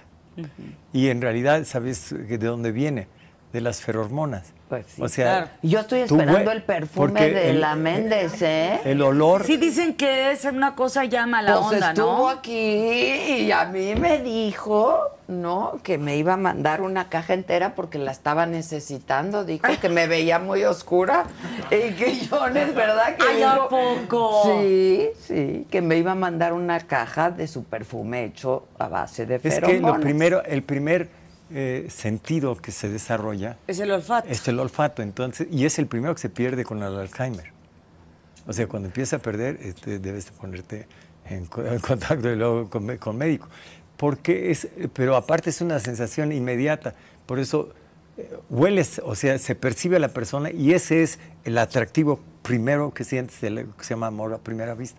Es las ferormonas Sí, claro. que, que te está diciendo el impulso ancestral que hay allí, ¿no? Sí, sí, atávico sí. aparte. Sí, sí, sí, medio animal. Animales, necesito sí. dos Que somos, bueno, esto es lo, vengo oye, ocupando ya. Eso fue lo que Este- le voy a hablar a dije. Lucía, porque Lucía me quiere no me ha mandado también. nada, ¿eh? ¿Le estás escribiendo? Oye, dile que si también... Que mande pa' todas, No, que mande para aquí pa' todas. todas. Pues esos no son los perfumes. Los perfumes son una imitación de las ferormonas para atraer y precisamente pues te pones tu perfume para... ah, ah. Sí. Sí, claro, Claro. por si me besa, por si... No, Exacto. Por eso el dicho donde de las quieras abuelitas. que te, te ve- Sí, exacto, exacto. Pero es Muy atractivo eso. aparte. Sí. Oye, pues felicidades con lo de tus hijos, porque de verdad Muchas gracias. es tan Y tu difícil a veces o carrera. sea, Qué hermosa, eh, poder gracias. Equilibrar eso, tu carrera con la, la parte convivencial con tu familia, porque Muchas es donde gracias. a veces yo, yo lo viví, ¿no? Personalmente, mi mamá, pues igual, fue un- una diva, y yo no lo entendí muchas veces al principio, me costó mucho trabajo, ¿no? Y en realidad yo, yo, yo tuve la oportunidad de trabajar ya como artista con ella y grabar un disco en Colombia, en Sonolux, en Colombia, en Medellín, Colombia. Este, y, pero yo tuve muchos problemas también de no entender cuando se divorcian y que pues era una diva y guapísima y aparte tenía un carisma mi mamá pues, con un carácter así se, se comía el mundo a puños entonces y los galanes que tenía Y yo, ah, como hijo de, yo quería realmente pensar que iban a regresar mi mamá y mi papá, que es lo malo, ¿no? Que ent- no entendía que... No, mis hijos no creo que tengan esa idea, ni que... Ah, no, ya- Ahorita ya no. Bueno, y no, quisieran. no, pero no, para en ese no, entonces no. estaba muy arraigado esta idea de que La familia puede- feliz, eh, la claro. familia más, o sea, más, más centrada que no se podía separar. Entonces yo tra- traía todas estas ideas y me costó mucho trabajo y en realidad hasta que no, yo ya ca- cantando y tuve la oportunidad de convivir con mi mamá en Argentina cuando fui contratado por la televisión argentina, vivió conmigo y es más, prácticamente ya no estaba trabajando. Y tuve la oportunidad de mantener a toda mi familia. ¿Cuál Y fue? ¿Cuántas canciones tuyas ganaron el OTI? En realidad me la gané tres veces y Tres tengo veces. seis segundos lugares. Seis segundos lugares. Sí, o sea, por eso me decían Mr. Oti, porque en realidad no había nadie que había tenido ese desempeño, eh, y sobre todo en los primeros 10 años del Oti. Pero este, Que lo que era te digo, gran mi- festival. con, con mi madre fue este, eh, la dificultad hasta que no, yo empecé a, a- a regresarle, entendí lo que me habían dado. O sea, él estaba siempre fuera de intercambio. Cuando yo tuve la oportunidad de mantener a mi, a mi hermana, a mi familia, a mi, a mi propia familia, conjuntamente con mi madre, me di cuenta lo difícil que era y lo que ella había sufrido para darme lo que me tenía que dar. O sea, y que yo siempre dije, lo doy por hecho y le- me protestaba porque no me daba más. Es que Y como hijos cuando- luego damos muchas cosas por hecho. ¿no? por eso, pero hasta que no. Hasta que luego no Hasta que tú no empiezas a tener estas vicisitudes, que lo empieces ya cuando tú empiezas a a trabajar. y todo, enfrentarte con tus eh, propios tus problemas. problemas. Entonces eh, empiezas a aquilatar realmente lo que realmente te dieron. O sea, y eso al principio uno lo da por hecho. No, pues ¿para qué me trajiste al mundo? Y entonces después cuando uno se uno va madurando y va dándose cuenta lo importante y las cosas que ellos tuvieron que sufrir para poderte dar lo que te estaban dando. Sí, Yo claro. creo que tú estás haciendo una labor muy linda y te felicito porque tienes una muy buena empatía y muy buen cariño con tus hijos. ¿no? Muchas gracias, gracias. verdad, Muy lindo. Que no es luego fácil lograrlo. No, no, no. No, yo creo que ahora Bastian está viendo eso, justo, ¿no? Que, que todo lo que he venido trabajando a lo largo de mi vida, eh, nada es gratis, nada es fácil, nada que valga la pena en esta vida es fácil, ni, ni, porque si no, entonces no valdría la pena, ¿no? Y la verdad es que creo que está siendo muy consciente de eso, ¿no? Porque es levantarte temprano, este, ojalá y tuviera, ya ves que la gente luego tiene esta, esta idea de que el artista viaja en avión privado. Sí, hay muchos que lo hacen, obviamente, ¿no? Cuando ya tienen un nivel Pues sí, increíble claro. y ganan millones, sí está perfecto. Pero cuando no, o sea, e- este, realmente es un trabajo, cuesta, es un mucho, trabajo, de- arduo. ¿Sí me explico? O sea, Y muy las cansado, muy esperas, desgastante, Muy claro. desgastante, muy de cumplir, te digo, muy de... Entonces, eh, no, no, o sea, no es fácil y ahí es cuando dicen, ah, no, pues, o sea, sí, ¿no? Este, mi mamá desde chiquita, pues, eh, pero fue el ejemplo que yo también, a mí, yo tuve de mis padres, ¿no? O sea, mi mamá no trabajó eh, fuera de la calle, de la de la casa, pues, casa. pero eh, trabajó en la casa y es el trabajo Más peor pagado. No, no, desgastante. Y Más difícil. difícil. Y entonces yo crecí con esta ternura de mi madre maravillosa, que, que así fueran las 4 de la mañana, este, se paraba y me decía que si tenía hambre, ¿no? Sí, De- sí, llegando sí, de una, de una gira. gira. O mi papá que me esperaba en, eh, en- afuera de Televisa porque llegaban los camiones con todos los timbiriches y él muriéndose de frío. Este, ahí me esperaba, ¿no? Y, y- y- era el único papá que me esperaba. O sea, todos los demás los repartía la camioneta de, de- de, de Televisa. Televisa. Y eso Y por era ejemplo, algo que... había papás que o mamás que acompañaran algunos timbiriches. A la mamá de Talía la acompañaba Mucho, bastante, ¿verdad? sí. Eh, o Susana, dos amantes también a veces iba, pero generalmente no, a mis papás no se les permitía que me acompañaran, por Ah, ¿no? ejemplo. No, Ah, ok. al, menos al principio, ¿no? No, a mí me fue duro, Adela. O sea, yo sí sufrí un bullying importante en mi vida en general. O sea, yo ni vengo de familia de dinero, ni de artistas, ni de ropa de marca, ni tenía chofer, ni llegaba con mi, ya sabes. Y entonces yo fui muy, muy buleada, muy discriminada. Y eso a mí, a mí me marcó mucho, pues, para yo decir, algún día O sea, algún día yo he de triunfar, ¿no? Este sueño que uno tiene desde chiquita, que dije, algún día yo he de triunfar y, y voy a poder ayudar a mis papás y voy a poder pagarles unos viajes o, o a darles a mis hijos. No, digo, tampoco soy de las mamás de que, de que yo te doy todo porque yo no tuve esto, Sí, ¿no? claro. Digo, yo no, por ejemplo, yo no conocí este Disney con mis papás hasta ya grande, ¿no? Y, mis papás pues ni conocían Disney. Entonces, este... Yo pero ¿sabes tampoco, hecho. No me hizo falta nada, Adela. Al contrario. Yo tuve una infancia junto con mi hermana de lo más hermosa que te puedas imaginar. Yo viví a dos cuadras siempre del Parque Coyoacán y nuestras eh, vacaciones eran andar en bici, brincar la cuerda con Gina, la, la- la- la dueña de esta marca Shula Ah, que siempre se iba a las vacaciones con, ¿Con con, usted? con nosotros y que de verdad este oíamos a don Vicente Fernández porque mi mamá haciendo el quehacer pues y lo luego ponía. tú cantaste con Don y Vicente. luego yo canté con don Vicente y yo le decía a don Vicente, yo fíjese que ya sé que usted se lo han dicho como 4500 veces, pero fíjese que yo crecí con su música. Yo me sé todas sus canciones por mi mamá y tuve la dicha de haber llevado a mi madre a conocer su rancho. Y, y no Oh. recibió. Y no sabes, ¿eh? Cuando él falleció, no sabes cómo me dolió. Sí, duele Yo con ese tema tengo un- una bronca horrible y entonces cuando hice guardia, yo de verdad no podía creer que él estuviera ahí, ¿sabes? O sea, fue algo muy, muy, ¿Con- do- con muy cuál doloroso. tema tienes Con, con la muerte, Yo también. sí, con la muerte de mis seres queridos. Yo también. Eh, es algo que no, no, ni siquiera me gusta decir la palabra. Y el otro día mi hermana me dijo, es que tienes que tomar un curso de tanatología. Le dije, es que no, no, o sea, no. No, no puedo entender el ahorita sí y el mañana no. ¿No? Es algo horrible, la verdad. Horrible porque el otro día con Araceli Arámbula, que es mm, mi mejor amiga también, además de Maca, no se me vaya a sentir, este, Ya me, mandó a la chingada. Ay, mi reina chula, tú No, también. no, Mana, pero ya- si te estoy diciendo que cuando nos vamos a comer, me dijiste desde hace un año que ahí luego veíamos. No, tenemos- es cierto, tenemos no tenemos que que, ir. irnos a comer. Sabes que te amo. Y, y me llorando, imagínate esto, Adela. O sea, llorando Araceli y yo, 10 de la noche, imaginando cuando nuestros padres ya no estén. Sí, no, es una cosa. O sea, horrible. dices, oye, si estamos mal, o sea, no, digo, le decía, pero fíjate, estamos sufriendo desde, Desde antes, antes. ya por Ara, no puede ser. ¿Me entiendes? Yo creo que, bueno, a mí me pasó. A ¿Qué mí te me pasó? Eso, vivir con miedo de la muerte de mis seres queridos, ¿no?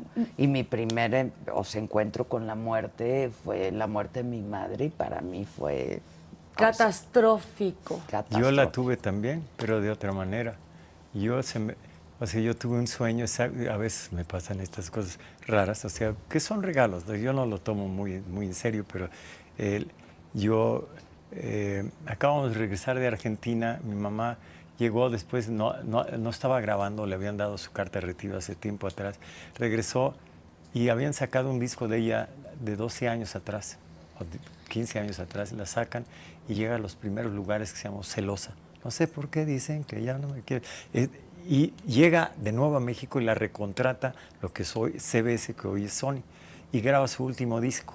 Se iba a Tucson, Arizona, a una gira que tenía que hacer, porque se empezó a levantarse. Tenía 49 años en ese momento. Y- Jovencísimo. Y, yo, y la sueño yo que se muere. Y exactamente. Entonces fui, me acuerdo, sí iba en ese momento al aeropuerto, llego a la, a- ya iba casi de salida, la encuentro en la calle para despedirme de ella. Y le dije, mamá, ya te alargué la vida, pues, porque te soñé que te morías. Y entonces me quedó viendo así y me dijo, no, mijo, me voy a morir. Y en ese momento yo me le, porque sabía que era cierto. Y entonces me dijo, por favor, me entierras en México. Y cuando me entierras me cantas México lindo y querido. Y luego vas a la casa y me pones Claro de Luna de Debussy, que es mi obra favorita. Pero mamá, por favor, me di un beso, me abrazó y se fue. Y a los dos días murió exactamente como la soñé, en un quirófano rodeado, la estaba, le dio una pulmonía fulminante. Y la estaban drenando los pulmones, exactamente. Pero ya se sentía mal. Mi amor, la gente ya como te das cuenta que ya no quiere vivir. Ella ya no, y mira, tenía un marido mucho más joven que ella, pero no, ya no, no tenía ese encanto de vida. Ya se veía ella que estaba vencida, que ya quería irse. Tal vez yo pienso un poco diferente por eso de la muerte, porque es más, yo- mi epitafio dice, el día que yo me muera, a donde vaya a ir o regresar, que sea por el mayor bien de todo y de todos. O sea, yo, no sé, yo sé que de alguna forma no acaba la vida para mí, tengo esa certeza absolutamente, se muere mi cuerpo, pero yo no. Y no sé, lo que no tengo Pero la no, certeza. no le tienes miedo. Todos, claro que tenemos miedo. El miedo es natural en todos los seres humanos, pero es un fenómeno natural. Sí, es un tan natural. mucho Pero nosotros, nos es- ese es la- la- el apego que tenemos a las cosas. y a las Es- personas. y a las personas y a, lo- a todo. Es más, a nuestro propio cuerpo, que es nuestra tarjeta de presentación. Pero no es más que una tarjeta de presentación.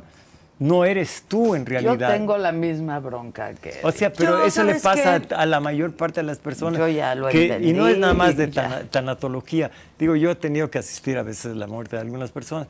Es que, pero es el fenómeno natural. O sea, nos vamos No, a ir yo sé, todos. yo sé que es la ley de la vida, Todos todos, lo sabemos. sabemos, Pa- pero- todo lo, lo único seguro que tenemos, ¿no? el mundo. Pero exacto. Sin y, la- y luego lo peor, otra cosa que, que también le, le comentaba yo a Amalia, mi, mi doctora, que es una excelente terapeuta, ¿no? Le decía, Amalia, además de eso, nadie te prepara.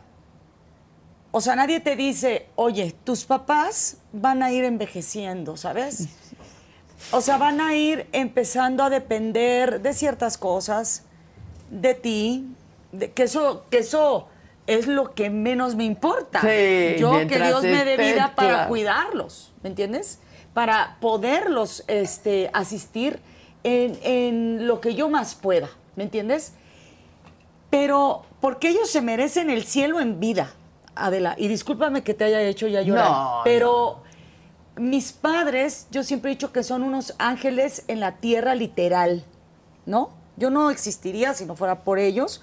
Yo no, ex- yo no hubiera hecho mi carrera si no fuera por ellos, por su apoyo, por su lo que te cuento de, de- de tanta entrega, de creer en mí, de confiar en mí, ¿no? De que hoy por hoy saben ellos que yo he tenido una carrera limpia, sin escándalos, ¿no? Y que no se avergüenzan de mí. Al contrario. Al contrario, creo, pues. Entonces, eh, yo quiero, yo le pido a Dios que yo me dé la oportunidad de cuidarlos en su vejez lo más, el tiempo que más pueda Él dejármelos, ¿me entiendes? Porque yo sí quiero disfrutarlos mucho y yo no veo mi vida sin ellos. O sea, yo un día, fíjate cómo estaré yo de mal, o no sé, pero les dije, no, es que saben que yo el día que ustedes me falten, yo me voy a ir con ustedes. Y volteó mi hijo Nico y me dijo, ¿y nosotros qué, ¿Qué? mamá? O sea, como que dijo, no, pues tú di, mamá. O sea, nosotros qué, no, no, no te importamos. Pero me salió del alma, ¿sabes? Obviamente, mis hijos son el amor más grande que Y yo tengo en esta vida. Bueno, eh, al menos en el caso, yo te hablo por lo que a mí me pasó. En el caso mío, fue- mis hijos me salvaron. De, de, de, De de, no- de de- morirte tú. de no claro. morir. Sí, sí, sí, sí, sí. O sea, Sí te entiendo. la verdad, ¿no? Pues Porque- es, es la empatía que uno. Sí, porque tú el querías, amor sí. que hay entre. Es una entre cosa. lo- pues les diste la vida, ¿cómo es no va a ser? una cosa. Correcto. Fíjate, el otro día, Pero ahorita que también dices con eso, la madre hay Es que con la madre hay una cosa muy tremenda. Muy tremendo. Todos Muy tenemos. tremenda. Le dije el otro día, pues, Sebastián, estuvimos. Pues nos formamos en y ella, Nico, totalmente. ¿no? O sea, nada más estuvimos nueve meses este, ligados eh, con el cordón umbilical. Sí, sí, sí. Entonces, por eso te dicen, ya luego el no cordón sabemos umbilical. cortarlo. No sabemos cortarlo. Sí, es, sí. es- pero, pero mira, hay hijos que no podemos cortar. ¿Me No. explico? Sí, no. Tú y yo somos una de ellas. Sí, porque de pronto los, los padres no, no son los que están, me explico, este, siendo como intrusivos o no, no, somos los propios hijos los que estamos buscando a los padres y todo el tiempo. Y a mí, o sea, yo así era con mi mamá. Sí, sí. O sea, yo aunque fuera media hora, me, yo me pasaba a tomar un café con mi mamá a su casa. Que a mí ya me hacía el día. sí, sí, ¿Me sí, explico? sí. Claro, O sea, claro. Me hacía el día. Claro, a mí me hace la vida verlos, reírme con ellos. Este, eh, eh, te digo esta parte de que ahora tienes que tener, te empiezas a volver sus papás. ¿no? Y le vuelve y le dices, tú ya no puedes manejar tan, tan, tan rápido, ¿eh? Pero entonces ya te empiezas a volver y, y- y así tus papás se te quedan viendo como diciendo, ¿y tú de cuándo acá me Sí, mandas? claro, claro. ¿No?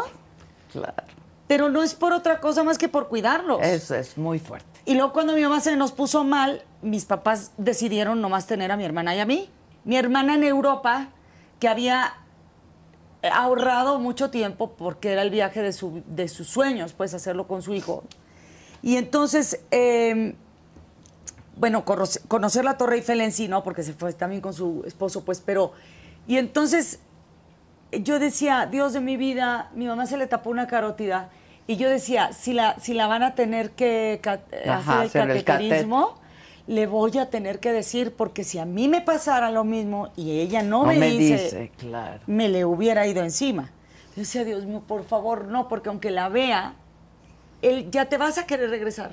¿Estás de acuerdo que Sí, ya el viaje, ya la alegría se Ya acabó? ya. no, ya no estás en el viaje, ya estás en, en Sí, México. ya te quieres Eh, regresar. Ya, ya. Gracias a Dios cuando llegó le dije, bendito sea Dios que llegaste. Es que no sabes. Y entonces yo con ella es con quien yo me he desahogado mucho últimamente. Pues felicidades, Eh, porque con- la verdad, ella- yo no tengo esa dicha, ¿no? Yo es más, con, ojalá mis hijas pudiera tenerlas así. No, yo sí, yo yo, soy- mi, sido mi un lobo, hermana es así Al de... contrario, un lobo estepario. Y es más, yo tengo ya mi voluntad anticipada. O sea, si a mí me llegaran a tener que, que me pasara una cosa así, a mí déjenme ir inmediatamente. Yo ya quiero partir. O sea, ¿para qué voy a estar más tiempo aquí, no? No, pero mi mamá está perfectamente bien. Por eso, gracias pero Sí, yo te, sí. digo, eh, yo, tú tienes, tú estás con tu mamá, yo estoy sola. Ah, Entonces, sí, yo, pues, tú tienes esa dicha, qué padre, ¿no? Sí, mi yo, hermana y por yo ejemplo, yo no quiero crearles un problema a mis hijos.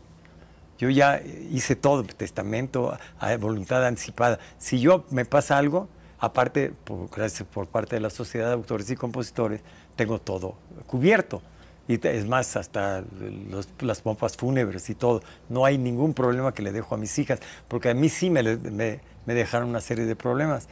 Yo, como nací allá, me dejaron una serie de problemas porque yo, para poder eh, comprobar que era mexicano, en un momento dado, fue un- o sea, lo, me lo tardé hasta los 29 años, pude demostrar que era mexicano, porque me dejaron una serie de problemas, desgraciadamente, desde que, porque nací en Estados Unidos.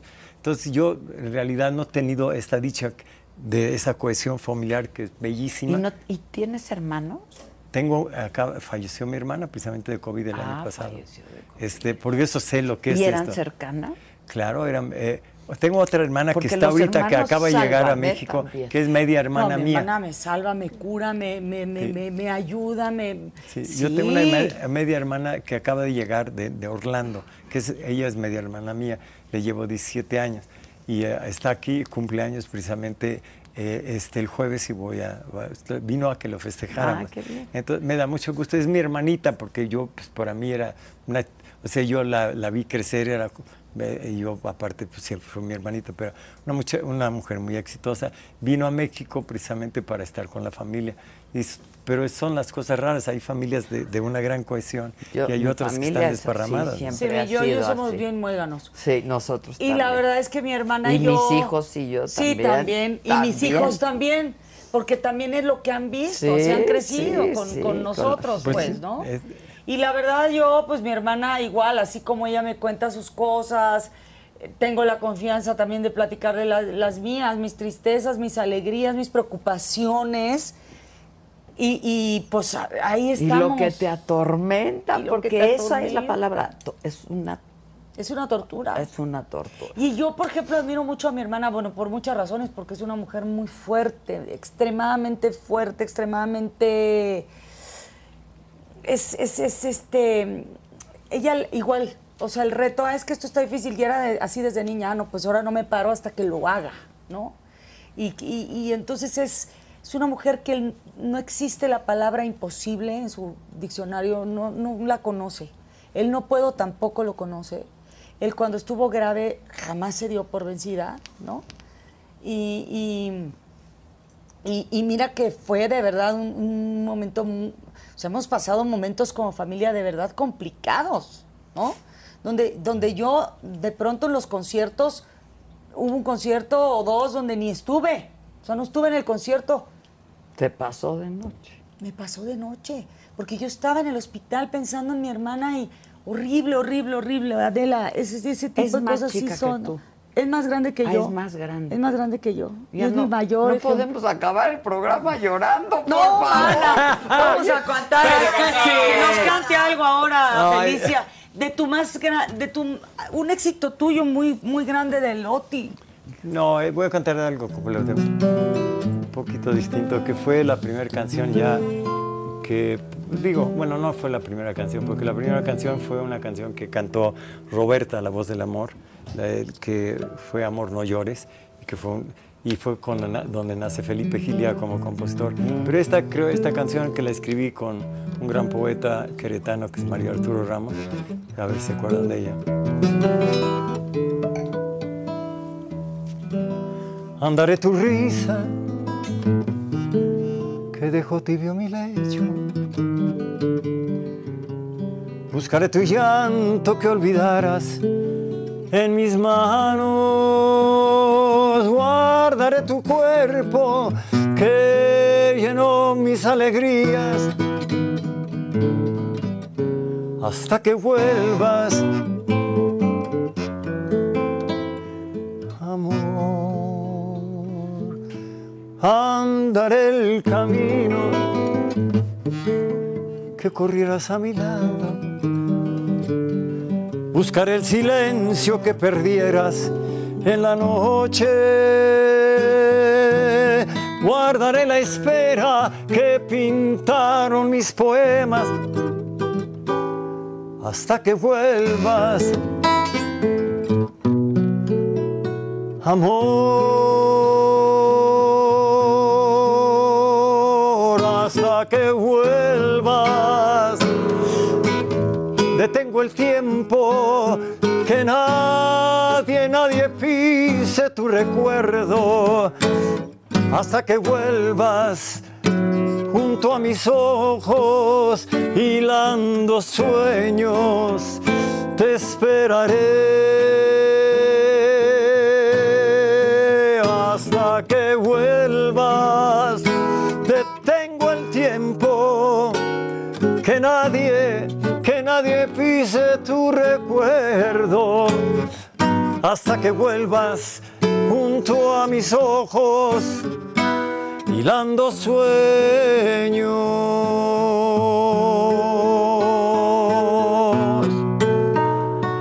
Te esperaré.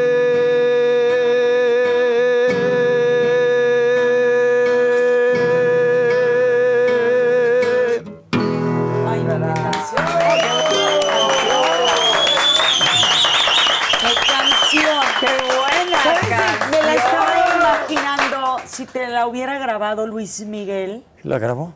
¿La grabó? Ah, ¿sí la grabó? Claro. Sí, ¿verdad? Sí, claro. ¿verdad? La grabó en su tercer romance, mi amor. Sí. Ay, Perdón ay, qué sí. bruta soy, discúlpame. Con razón, se sí. se Pero fue el éxito de, de realmente de Gualberto Castro y Sí, la grabó de José. Gualberto, Eh, tiene una historia im- impresionante porque yo sé, Sí, primero sí, sí, se la di a José porque José fue mi bajista.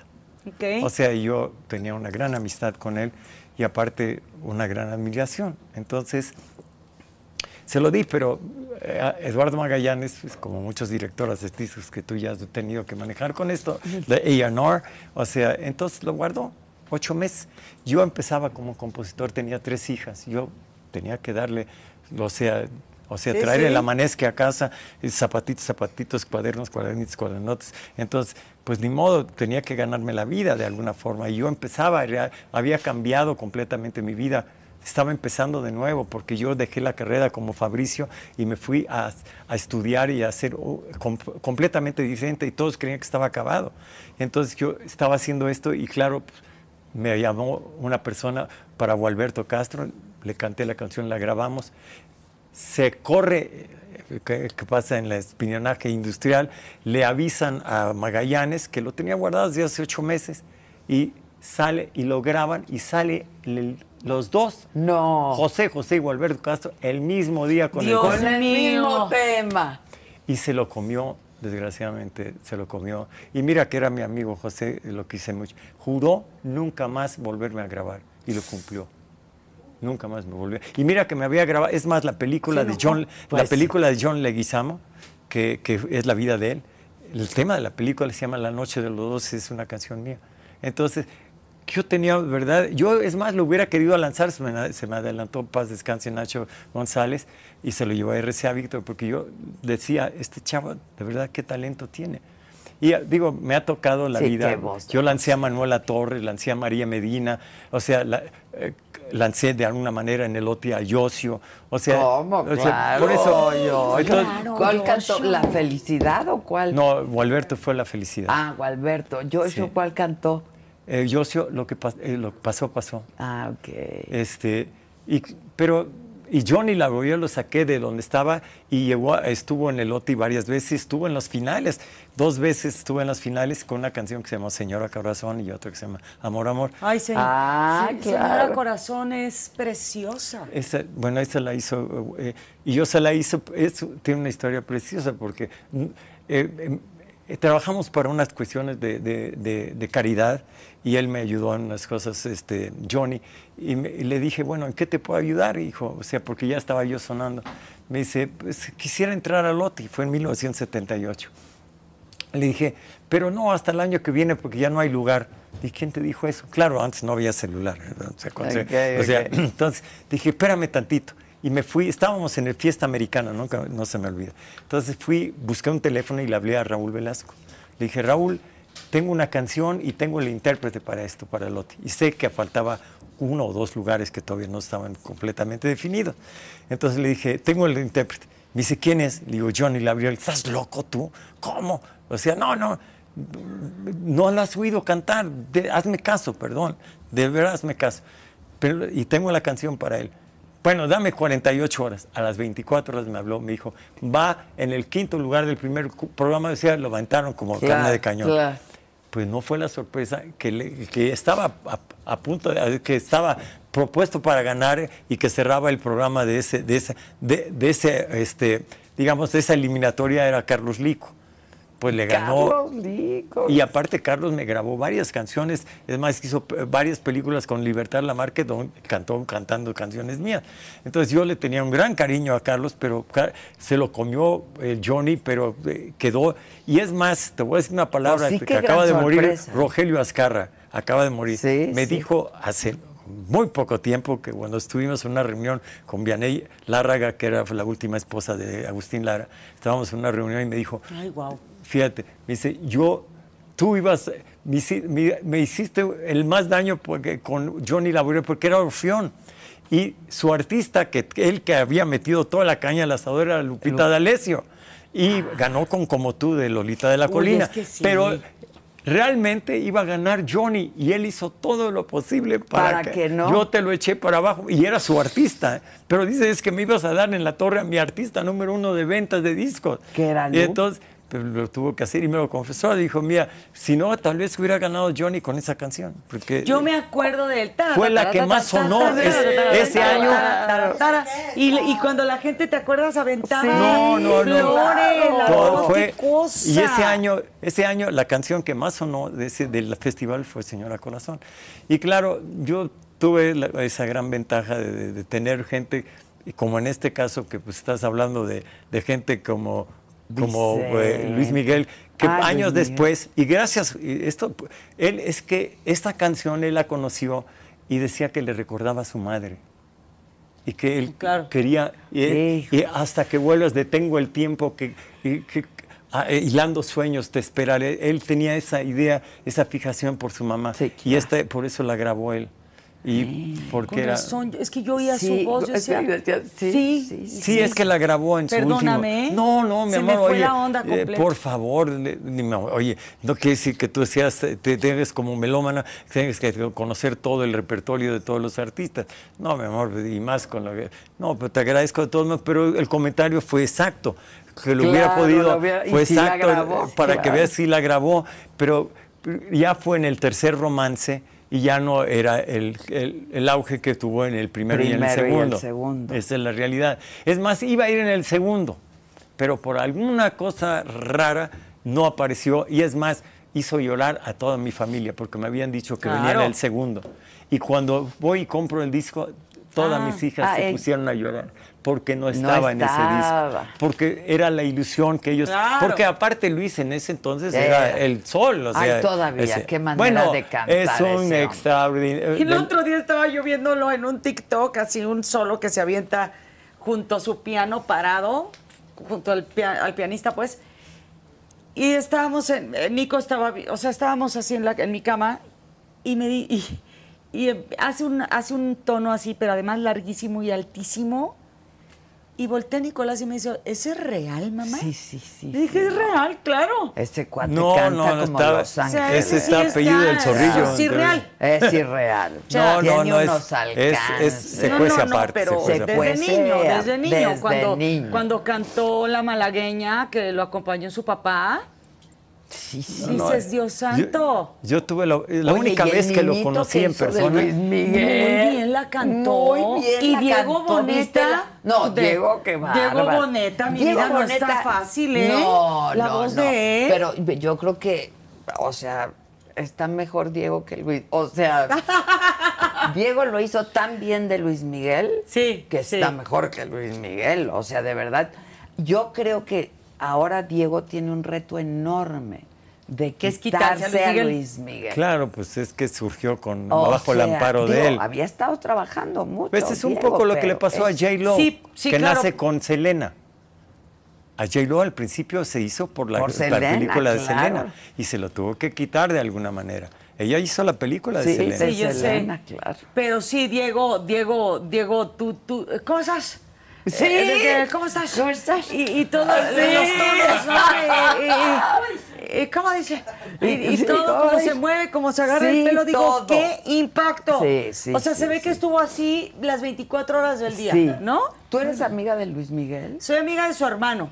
Ah, Soy amiga de su hermano, me dice hasta hermanita. ah, ok, ok. Sí, sí, de, de este- Pero eres amiga de, de- de No de Sergio, de Araceli, Ale, de Alex. su- de Araceli Aram- Arámbula. Sí, Sí. soy muy amiga Bueno, de por Araceli. su ex de también fue la Sí, ex yo de sé. él.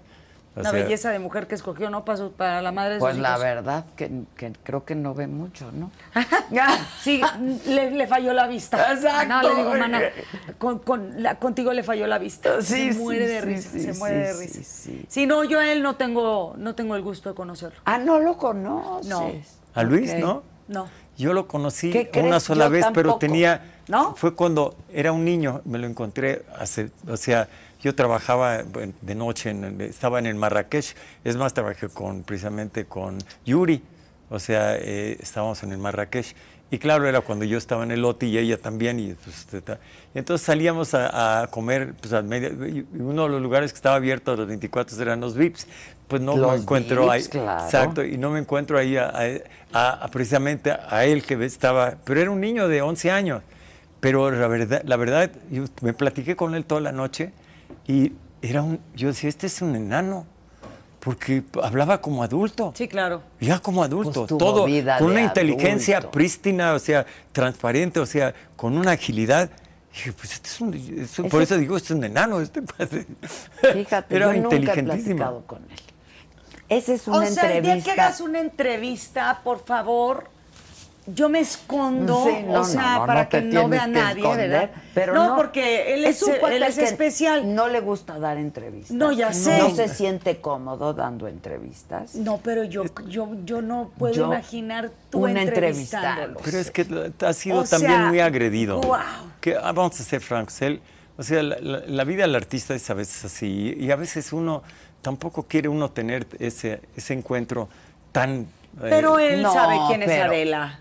¿Mandé? Él sabe quién es Adela, O sea, a lo Adela mejor no lo ni va a me conoce. No, no, Ah, pero no es, no es por Adela, Ay, eh, por es por él. Él ha, él ha sufrido, no es Adela, estoy hablando de que ha tenido, o sea, porque él muchas veces no, comp- no quiso compartir mucho su, priva- su privacidad, con, privacidad con, con- con el medio de la farándula. Siempre fue aparte y lo criticaron Bueno, mucho los pues ahora periodistas. con la serie Entonces él, él tiene, cierto, cosas, ¿no? tiene cierto dejo de que, de que siempre lo atacaron. Entonces él no, no le gusta dar entrevistas.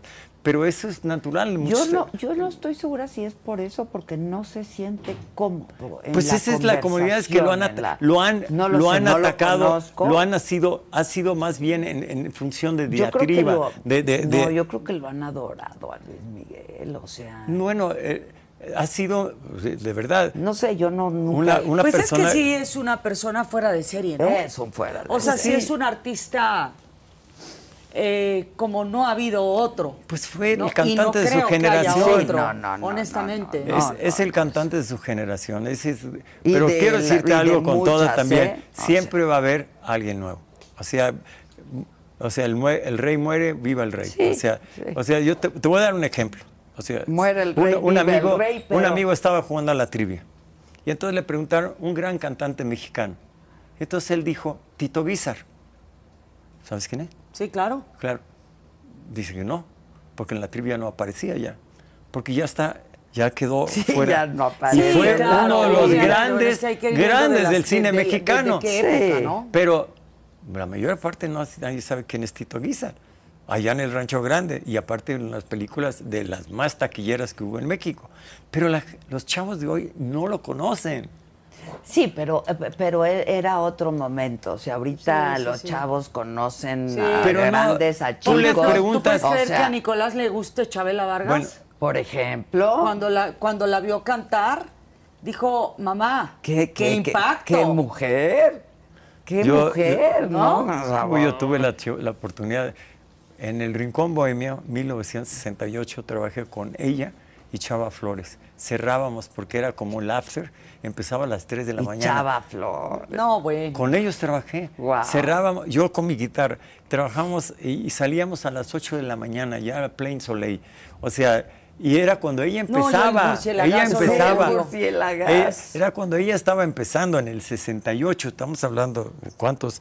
Este, Qué personaje, 50 años, Chabela, 54 no, años. bueno. Qué persona. ¿Qué, qué tal el programa que hizo un día con Joaquín Sabina? No, no. Por eso, Pues que pero- además no. eran íntimos. Era- íntimos. Yo tuve esa, esa, forta- esa suerte de trabajar al lado de, de ellos dos y estar todas las noches trabajando con ellos. Y, a- Sábado, con- Distrito y no teníamos, tenía un músico nada más que la la acompañaba. política. A veces, a veces era. le acompañaba una guitarra nada más. Y yo, y Chava Flores también.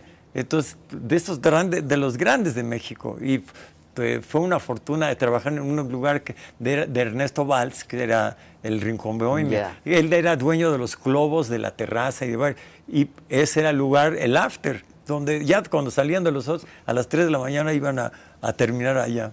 Qué, con Chava, qué- qué con padre Chabela. época también, Sí. ¿no? Qué buena Todas época. las épocas tienen Es que la gente se-. Mis No, abuelitos se- iban con mis papás, por ejemplo, mucho al Blanquita.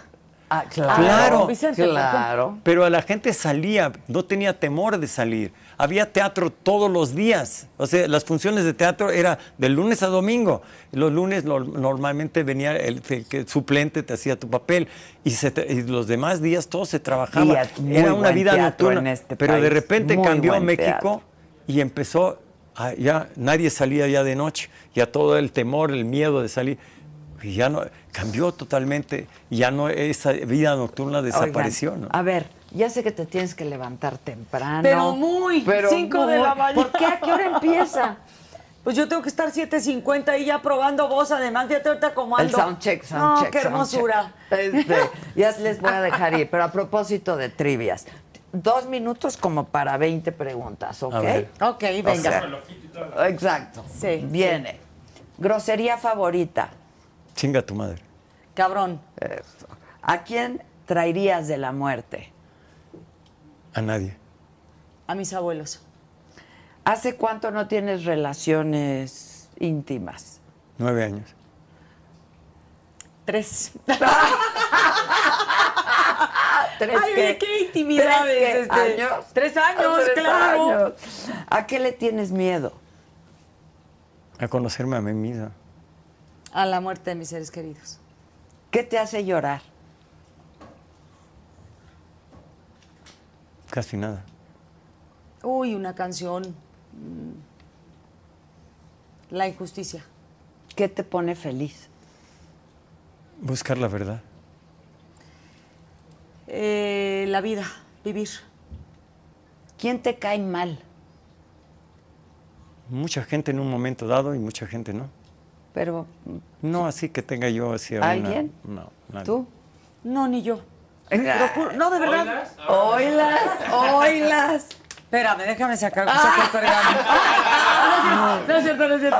No, la verdad, honestamente sí, sí trato de, pues de hacer amigos más que de... Ok, o sea, no hay Luego te los digo, pero ya a nivel, este, Ok, ya íntimo. Por eso ya dije, ya mira, pase- la siguiente, por Sigue, favor. next. Tu mayor amor, tu ex esposa. Eh, ¿El tuyo? Mi última pareja. Mi mayor amor, eh, mis hijos. La mejor canción. La que todavía no he escrito. Mm, híjole, mi error, mi fantasía. Qué rolón. Sí. Qué rolón. ¿Estás sin ropa en tu casa? Muchas veces, sí. Yo no. Así sin ropa, o sea, puedo andar a lo mejor en shorts y playera, pero... No, no, en cueros, en cueros. Ah, no, no, No, nunca. Ok. Pero yo vivo sola. Ok. ¿Ves porno? No. Tú. Ni yo. ¿Tu mayor fantasía? Encontrar, o sea, a la persona que pueda guiarme más en mi vida de, de los errores que he cometido. La Mi tuya. mayor fantasía. Eh, ay, no sé. Encontrar a, a alguien realmente, una persona que me complemente, que, que seamos una gran pareja. Ah, qué bonito. ¿Te han engañado? Oh, sí, claro. Sí, claro. ¿Has engañado? También. También. Eso, eso. ¿Qué es lo que más odias de tu pareja en turno o de tu pareja? Yo nunca he odiado a mis parejas. No, no, pero algo que no te bueno, guste. me disgusta, por ejemplo, la, o sea, los celos, porque Mm. yo no soy celosa. Ok, A mí no me gusta que no me den mi lugar. ok. Ok. Este, el mayor tiempo que has pasado sin bañarte. Por el puritito gusto, ¿eh? No, puritito. yo fui de la onda de, de los beatniks, o sea, fui existencialista. Entonces, pues yo creo que me pasé con unos jeans como cuatro meses sin bañar. No. Sí, No es cierto. Sin bañarte. sí, sí. sí. Y, y- y- y- o sea, Nada. Digo, las abluciones matutinas. Bueno, ¿verdad? tenía, tenía, oye, tenía, tenía 15 años. Ok. O sea, eran locuras que hacíamos. Sí, o sea, era una locura, pero no, yo un día que no me hablando- bañe ya me siento. Era- uno. estaba yo en bebida. Yo un día. Ok. Estaba en bebida en, la- en Simón de Beauvoir, eh, este, John Paul Sartre, Sí, era existencialista, sí. entonces era como una rebeldía. Y entonces traías y yo querías oler fuerte y todo aparte. Ah, o sea, fuerte mal. Fuerte Ah, mal. sí, no. Bueno, esa era la rebeldía, Sí. como muchas, mucha gente joven tiene. Esa, es la manera. real. Exacto. ¿Eh? Pero bueno, yo confieso eso, porque sí fue, y después me volví una persona al contrario, muy de, de gran eh, tratado Pulcritud. de pulcritud, pero fue un momento que tenemos a veces la, la gente joven. ¿Qué es lo que más compras? Mm, yo creo que libros. Yo ropa. Amo la ropa. Qué Por eso te digo, cuando me invitas a tu, a tu, Ya. no más para ver, no más para ver. ¿Saben qué? Tenemos que reciclar y hay que irnos pasando. Yo a ti qué te voy a pasar. No, no, de verdad. Maca y yo de pronto, pues, ¿qué número calzas? Yo soy del tres y medio, cuatro. Puta, te Estás- acabas de perder. Qué mala onda. A mí las botas, Bueno, pero, no me todo- quedarían todo nunca es en tus arreglable. botas. Vamos las botas. Todo es No, yo- arreglable Todo en es esta arreglable. vida. Tú Yo- no te pones yo- tres. yo no encuentro- Sí, no. Pero yo no 50 encuentro, calcetas, eso yo no tres, los este, encuentro aquí en México, porque yo pues digo calzo de nueve. Claro. Sí, no, no, Claro. no, sí, claro. Pues Sí, no, no. ese es el 12 en Estados Unidos. Sí, no, no, sí, no. no. Este, mm, ¿qué te motiva todos los días? Pues realmente la vida en sí, creo que hay suficientes cosas como para poder sentir que, que amas la vida, am- enamorarte de la vida, que es algo que me, me ocurrió más recientemente, enamorarme de la vida. Yo amo la vida desde siempre.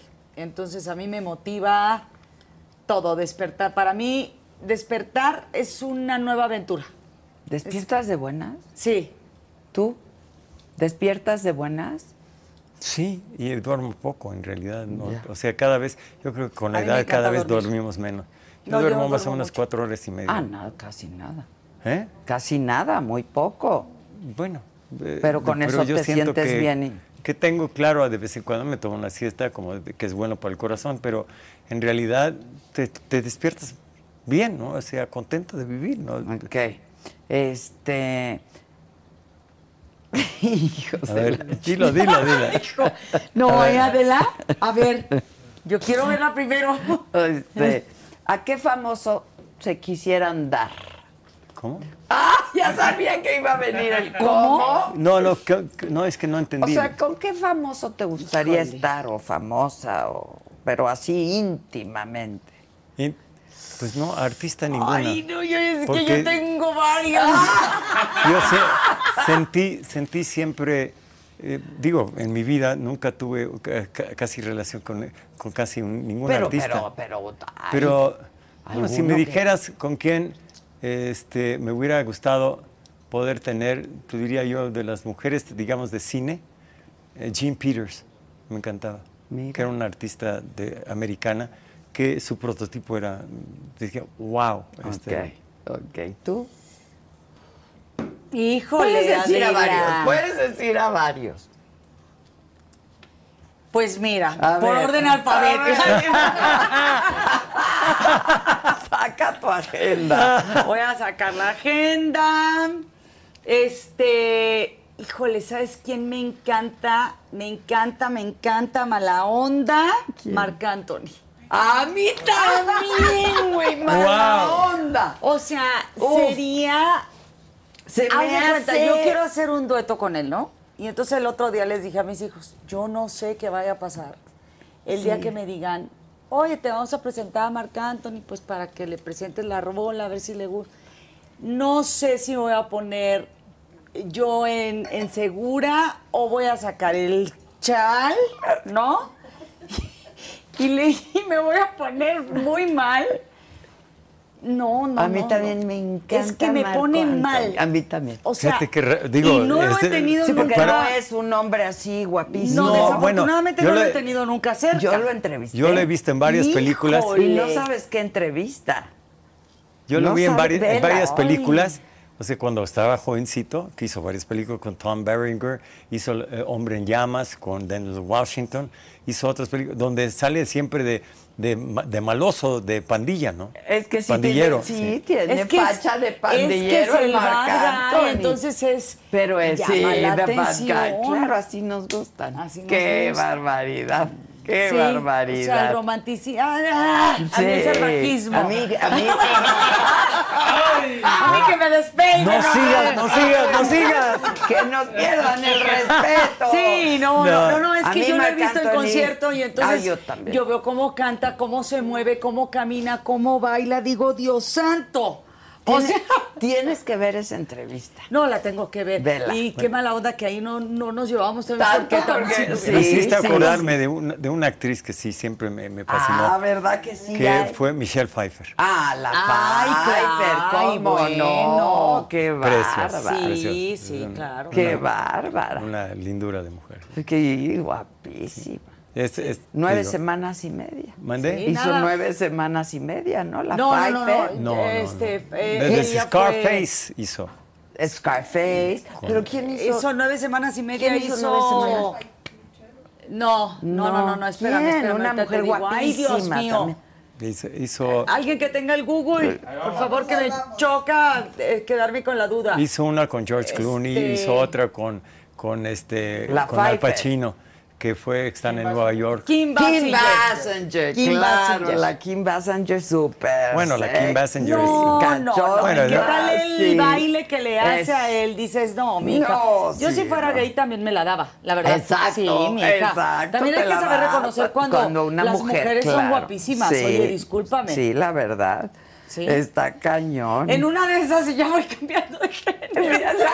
Exacto, yo así les digo a mis hijos, miren, de verdad, de esas, no vaya a ser. No vaya a ser. Yo prefiero así que, que sola. cambie una de Imagínate que horrible preferencia. quedarte sola en la vida. Pues sí, pues. o sea, porque los ¿Se hijos puede navegar? siempre van a estar ahí a mí contigo. me gustan mucho los hombres, la verdad. A mí me fascinan, A la mí verdad. se puede navegar sí porque muchas claro, digo hoy que hoy en día las estadísticas están de casi el 60% de las mujeres en Estados Unidos han tenido relaciones lesbianas antes y después se casan ¿Qué porcentaje? el 60% Sí, es altísimo. Sí, es Pero en. Estados Unidos, Sí. Adela, Bueno, nosotros sí. tenemos acá, otra, acá lo hacen pero calladas lo que pasa es que allá son de- pero aquí sucede igual ¿Tú O te sea, has yo- dado de yo besos conozco con una mujer? Nunca en la vida. Yo conozco, bueno, puedo decirte algo que es bonito, o sea, yo conocí y, eh, varias personas lindas y vi cómo se llamaban y me enseñaron a mí, o sea, lo que era verdaderamente una... El una- amor verdadero. El amor de una Puro. manera, de una manera tan fina, tan tierna, tan hermosa. Y aparte, pues digo, siempre fue para mí. Leí un libro que hace mucho tiempo que es de Pierre de Luis, o sea, este, que era, se trataba de la vida en la época griega, de Safo y de todo, de, de cómo el amor de una de lesbianas, ¿no? Entonces, de verdad, dices, wow, es, y que uno, el hombre siempre es de forzar las cosas, y ahí es, es de llenar el espacio solito. de alguien que, pero que yo lo, lo traté de vivir así precisamente, pero te lo digo porque es, es otra forma de hacer las cosas, no de imponer, sino de, eh, tal vez hay una seducción, pero es una, es como envolverla en un algo que ella se siente tan cómoda, tan segura que puede abrirse completamente. Hija, pues pensémoslo. Vayamos. Oye, y Adela y yo así. pensando. Estoy siguiendo la clase. Exacto. No, no, Oh. tú nunca te has dado de besos No, con una mujer, no. no. Te digo, es que no, no, a mí no se me gusta antoja, la, verdad. no, barba sí, y la, ¿no? Me Sí, gusta, el- me gusta ¿qué que sean digo? varoniles y que te digo que sean así salvajes. Pues sí. sí, no me gusta la ternura. Oigan, qué bonita, qué bonito programa. La verdad, este, yo tanto disfruto estos programas. Me gusta aprender, me gusta Ay. conversar, me gusta eh, rescatar este arte de la conversación y reconocer en la gente que viene sus talentos. no, Gracias, de Adela. verdad. eh, gracias, gracias siempre Gracias por la ti siempre. confianza, por, por todo, por todo, por la Gracias a amistad. ti siempre por tu cariño, por tu amistad, por todo. No dejes de leer esta carta que aquí te, te No, manda esto todo. Gina, porque fíjate, dice Adela. Esperamos te guste hacer esta personalizada, Ah, ¿eh? sí, claro. ¿Quién hizo los muros y no construyó los puentes? Me sobran palabras que nadie comprende. ¿Quién tiene la culpa? La gente siempre es la gente. Comienzan de lado y acaban de frente. Usted que ve estas cosas y dice por qué. Yo miro las otras y digo tal vez. La felicidad, la felicidad, no es un puerto, la felicidad, la felicidad, la felicidad, no es un lugar. La felicidad es una forma de navegar por esta vida que es la mar. La felicidad es una forma de navegar por esta vida que es la mar. La felicidad, Vamos todos. la felicidad, La felicidad, la felicidad, la felicidad. la felicidad. La felicidad es una forma de navegar por esta vida.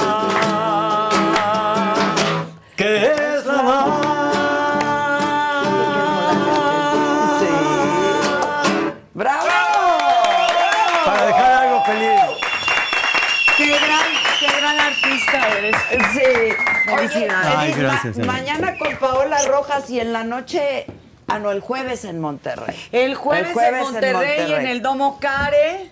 Ahí los espero. Es el palenque de, Sí, de- sí. de Monterrey. Luego el 11 en la Plaza Monumental en Guadalajara y luego el 24 en San Juan del Río. Pues brindemos por la felicidad. A mí ya se me acabó la cosa esta, pero están muy bien. salud, no te salud. Salud. Gracias, Bueno, es que- ¿Te sientes plena y feliz ya? Eh, dije algo hace un rato, ¿no? O sea, yo escribí esta canción lógicamente porque eh, que no creo, yo no vine a la vida a ser feliz. Eso es, es algo muy personal. Y creo que mucha gente desea ser feliz. Pero en realidad yo lo veo que es, la felicidad es una narrativa de los seres humanos. O sea, como ser, como animal y como ser espiritual, no venimos, venimos a un propósito de vida. Y cuando lo cumplimos, entonces nos sentimos llenos. Pleno. Eh, encontramos el placer, pero la felicidad siempre vamos a encontrar el dolor. No hay nada perenne en la- por eso cuando decimos soy feliz, no, eres estás en un momento de alegría, de júbilo, de éxtasis, un momento, pero siempre vamos a tener las subidas y las caídas y las bajadas.